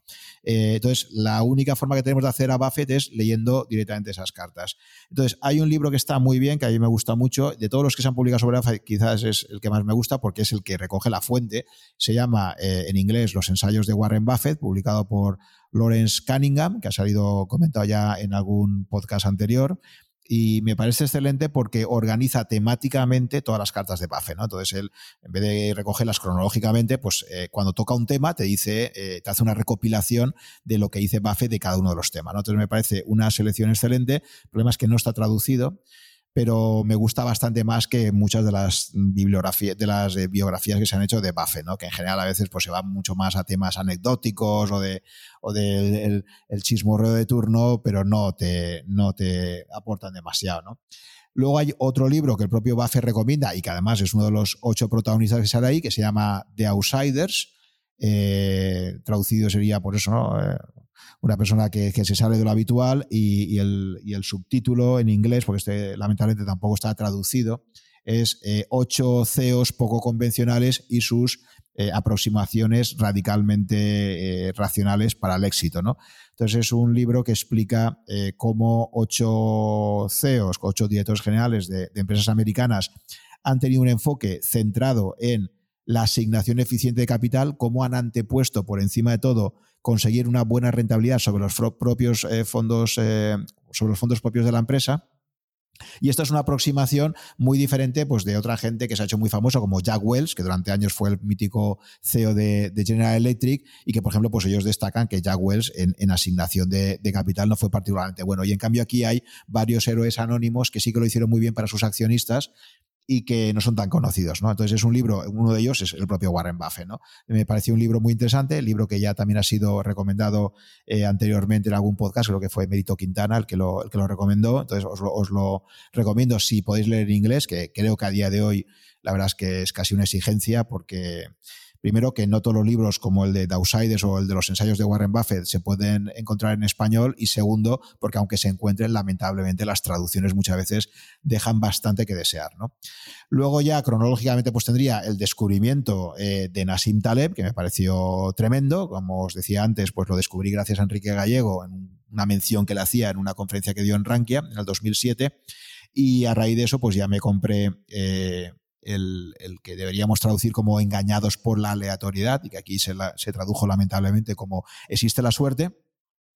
Y, y luego, pues el, libro posterior que publico a continuación, que es el del famoso del cisne negro. Eh, esa fue una primera fase en la que descubría a, en Nassim Taleb pero la verdad es que luego me, olvidé. O sea, realmente esto, fue, esto es muy gracioso, ¿no? Esta historia, porque llegué a publicar un artículo en Rankia sobre, sobre Taleb, me, me deslumbró intelectualmente, pero de alguna forma luego pues me olvidé. Y curiosamente, esta es una historia, como os digo, curiosa, eh, volvía a Nassim Taleb de una forma muy eh, no lineal, que es como a él le gustan las cosas, ¿no? Y es a raíz de la lectura del libro de Paramés, ¿no? Eh, Paramés cuando publica su libro Invertir a largo plazo, durante esos dos años que estuvo de excedencia en Londres, cuando no, tenía esa cláusula de no competencia con Bestinberg, pues mirándome la bibliografía de, de, Paramés, mm, me encuentro con los libros de, Taleb puestos en negrita, porque además él allí marca en su libro los libros que, dentro de los que todos los que cita, los que más le gustan, los pone en negrita, ¿no? Entonces me encuentro los libros de, Taleb en negrita y me acuerdo que me pillo el, Kindle, me bajo desde Amazon el resumen, pues es una cosa que, os recomiendo que hagáis siempre, y es que antes de comprarte un libro, pues bájate eh, un fragmento y ahí ya vas a ver si, si te interesa o no. Entonces me acuerdo descargarme en el Kindle eh, el fragmento que había en Amazon de Antifrágil, que era el, tercer libro suyo que no tenía. y me quedé absolutamente enganchado. O sea, eso que te lo empiezas a. Me miro ya el índice, me miro el inicio y dijo, este libro tengo que tener ya. Y efectivamente, entonces ahí fue el redescubrimiento de Taleb, que repito, ya me había deslumbrado, ya había escrito un, artículo sobre él. Entonces ya me compré Antifrágil, me tiré seis meses para, para leérmelo con calma, pues un libro que hay que saber digerirlo bien. Y bueno, pues efectivamente pues me, fascinó muchísimo hasta el punto, pues como ya he comentado varios podcasts, de asistir a un curso suyo de una semana en Nueva York y de tener toda su obra, ¿no? Entonces, eh, para mí ha sido un autor clave, ¿no? No tanto para aprender a invertir, sino incluso para ver el mundo de una determinada forma, ¿no? Entonces lo recomiendo muchísimo, ¿no? Y por último ya, y en esta última etapa donde, como os decía, eh, pues eh, me ha interesado más ya, o he visto que la estrategia de indexación puede que sea la que más sentido tenga para, para, un inversor normal que tampoco tiene tanto tiempo para, como es mi caso, ¿no? yo tampoco puedo destinar demasiado tiempo a, estar investigando compañías, etcétera, pues en ese camino hacia la indexación, un libro que recomiendo eh, que no es muy largo y que, me parece que es muy bueno, es el de propio Jack Bogle, ¿no? que como sabéis es el, padre fundador de Vanguard y, y, a una persona que, que, creo que ha jugado un papel importantísimo. Entonces, eh, Jack Bogle tiene mm, dos libros de referencia importantísimos. Uno, El Tocho Gordo, que también lo tengo, pero es está pendiente de lectura, eh, que explica el porqué de la indexación. Y luego tiene uno mucho más pequeñito dentro de la dentro de la colección de El pequeño libro de, que se ha traducido casi todos al español, pues eh, tiene uno que se titula El pequeño libro para invertir con sentido común, que lo recomiendo a todos para que eh, veáis ahí el por qué tiene tanto sentido la indexación. Entonces es un libro que eh, está traducido, yo me lo he leído en inglés en la versión más reciente, que, tiene una actualización ahí, pero en español está también bien y me parece que es una, excelente reflexión de por qué tiene tanto sentido invertir. ¿no? En esa misma línea también está el superclásico de Barton Malkiel, eh, el famoso paseo aleatorio por Wall Street, que también es recomendable. Lo que pasa es que a mí lo que me gusta de Vogel es que es una persona que ha puesto su dinero donde pone su boca. Así como Malkiel es un académico, pues bien, el mundo académico pues está, está, fenomenal, pero a mí me gusta casi más la gente que realmente, además de, investigar, pues mm, pone dinero donde, donde dice que lo hace y, en ese sentido Vogel me parece que marca un poco esa diferencia, ¿no?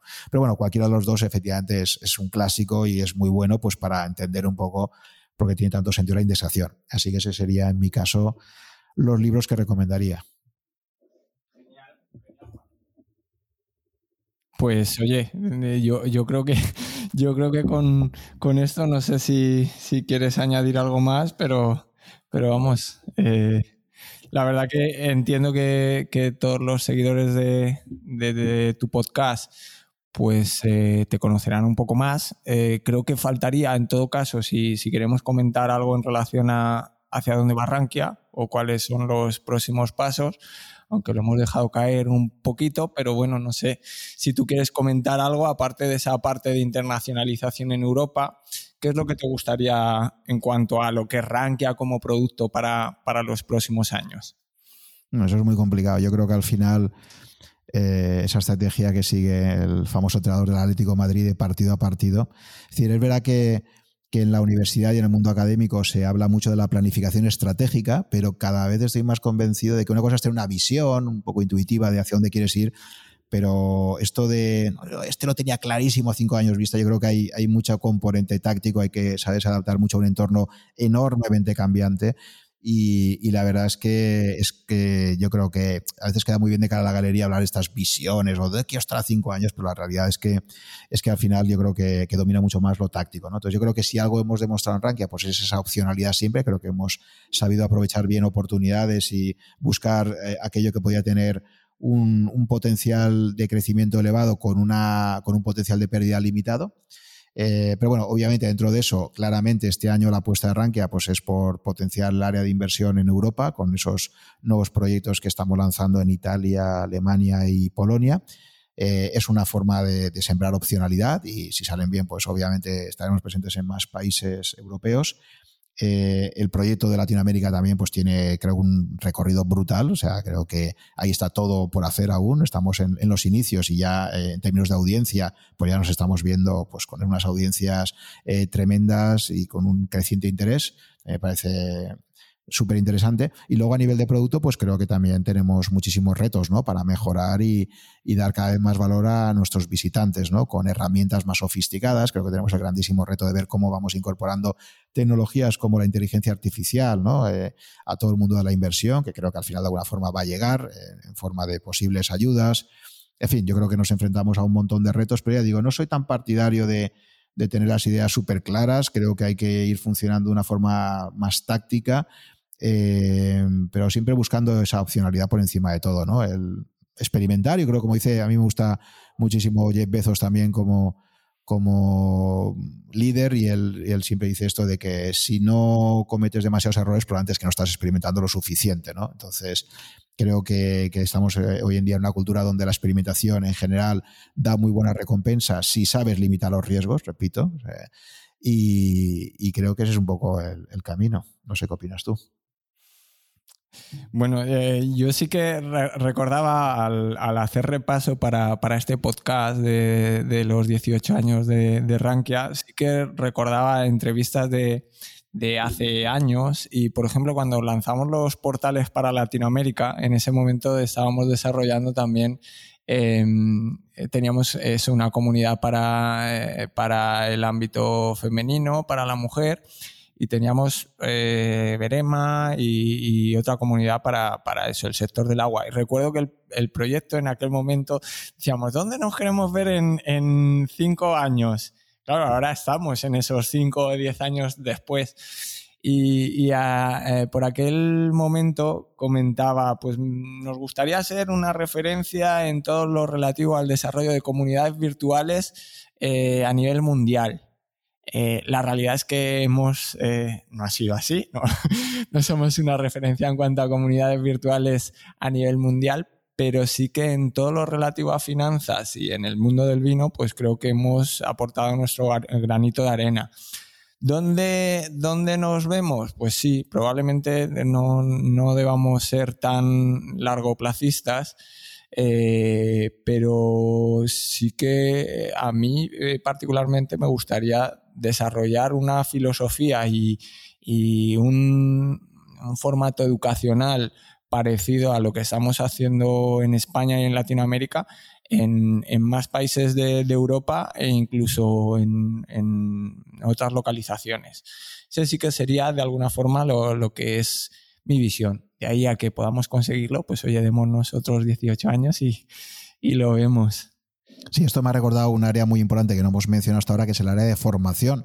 Efectivamente, yo creo que, eh, además yo que procedo del mundo académico, creo que todo lo que está relacionado con la formación financiera tiene un recorrido tremendo. Eh, desde hace un par de años en Rankia estamos potenciando toda la parte de cursos, de también dar a conocer las mejores escuelas de negocios para formarse en la parte de finanzas y eso es un área que le ve un potencial enorme. O sea, yo creo también la propia educación superior creo que va a experimentar una, una transformación tremenda. O sea, la propia pandemia está mostrando hasta qué punto en las universidades, qué parte hay de valor y qué parte había simplemente de networking, ¿no?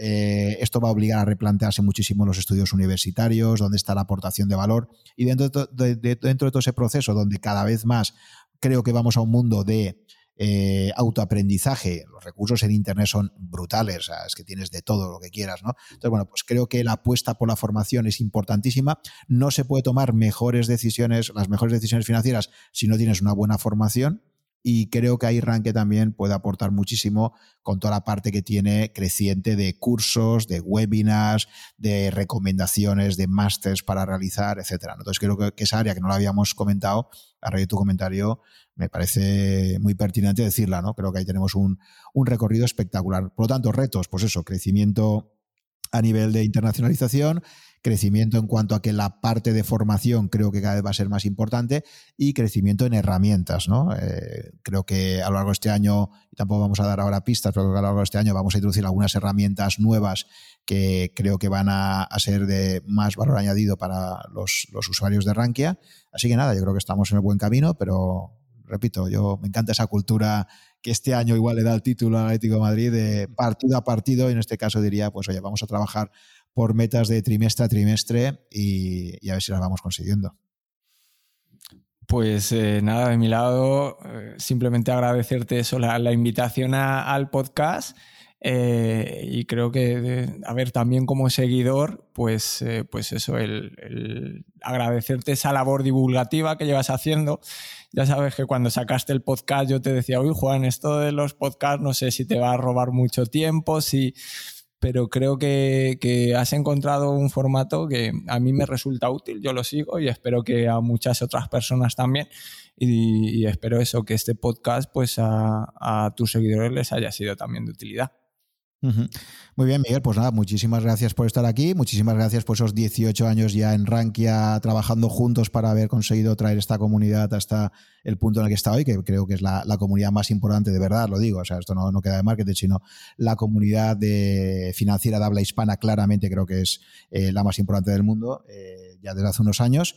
Agradecer también a todo el equipo de Rankia, que, son más de 50 personas que, están ahí trabajando con nosotros para haber hecho esta, este proyecto realidad. Sin ellos sería imposible. Al final, las cosas para que escalen hace falta un equipo de, muchísimo talento como el que tenemos y, desde aquí también agradecérselo a ellos. Agradecer también a todos nuestros usuarios y visitantes eh, el que estemos aquí, porque si vosotros no nos visitarais, eh, obviamente pues Rankia no existiría y también pues a todas las entidades financieras que han querido participar en este proyecto ofreciendo sus mejores productos y servicios. Ya sabéis que nosotros en Raque también, para nosotros el imperativo ético fundamental es eh, dar a conocer aquellas eh, entidades que tienen verdaderamente productos y servicios interesantes ¿no? para, para nuestros usuarios.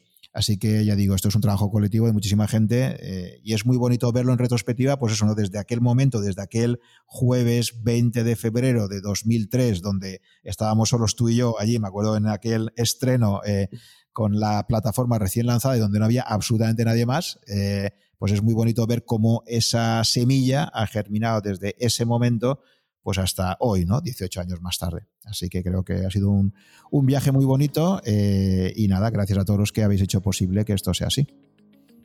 Eh, así es, Juan. Yo también aprovecho para agradecerle eso, sobre todo al equipo, a las personas que comparten ese día a día con nosotros. Entonces, eh, desde aquí simplemente brindar con, con ellos y con nuestros usuarios, porque sin ellos tampoco tendría sentido, con los Dinápolis Joaquín de los comienzos y con todos los que siguen eh, a día de hoy, eh, que evidentemente nos gustaría tener esa misma interacción con ellos, pero resulta, resulta complejo y difícil. Pero eh, nuestro objetivo y nuestra misión está en, en ayudar. Entonces, todo lo que podamos hacer por el usuario, bienvenido sea. Gracias, Juan. Muy bien, Miguel, pues nada, gracias y, hasta una próxima. Y a todos vosotros, pues gracias eh, por haber sido fieles al podcast y, esperamos que celebréis también con nosotros estos 18 años. La verdad es que el champán estaba muy bueno, no sé, yo lo, lo estaba disfrutando. Ahora nos sacaremos luego la, botella, pero la verdad es que, bueno, eh, un momento de celebración. Gracias por estar ahí y hasta la próxima. Gracias por llegar hasta el final de esta conversación. Espero que te haya gustado y hayas aprendido algo escuchándola. Ya sabes que si estás interesado en estos podcasts, puedes suscribirte a mi blog que está en rankia.com barra blog barra such, y ahí te iré comunicando, si estás suscrito, por correo electrónico las novedades cada vez que se publique un podcast nuevo o que organice quizás un webinar con algunos invitados. También te agradeceré si te gustan mis podcasts que pongas un comentario o un me gusta en alguna de las plataformas disponibles tipo Apple, Evox o YouTube para ayudar a descubrirlo a otras personas con intereses similares a los tuyos. Muchas gracias por tu fidelidad, si me sigues desde hace algún tiempo y si me acabas de descubrir, espero que te resulte interesante y que puedas escuchar algunos episodios más. Nos vemos en el próximo capítulo.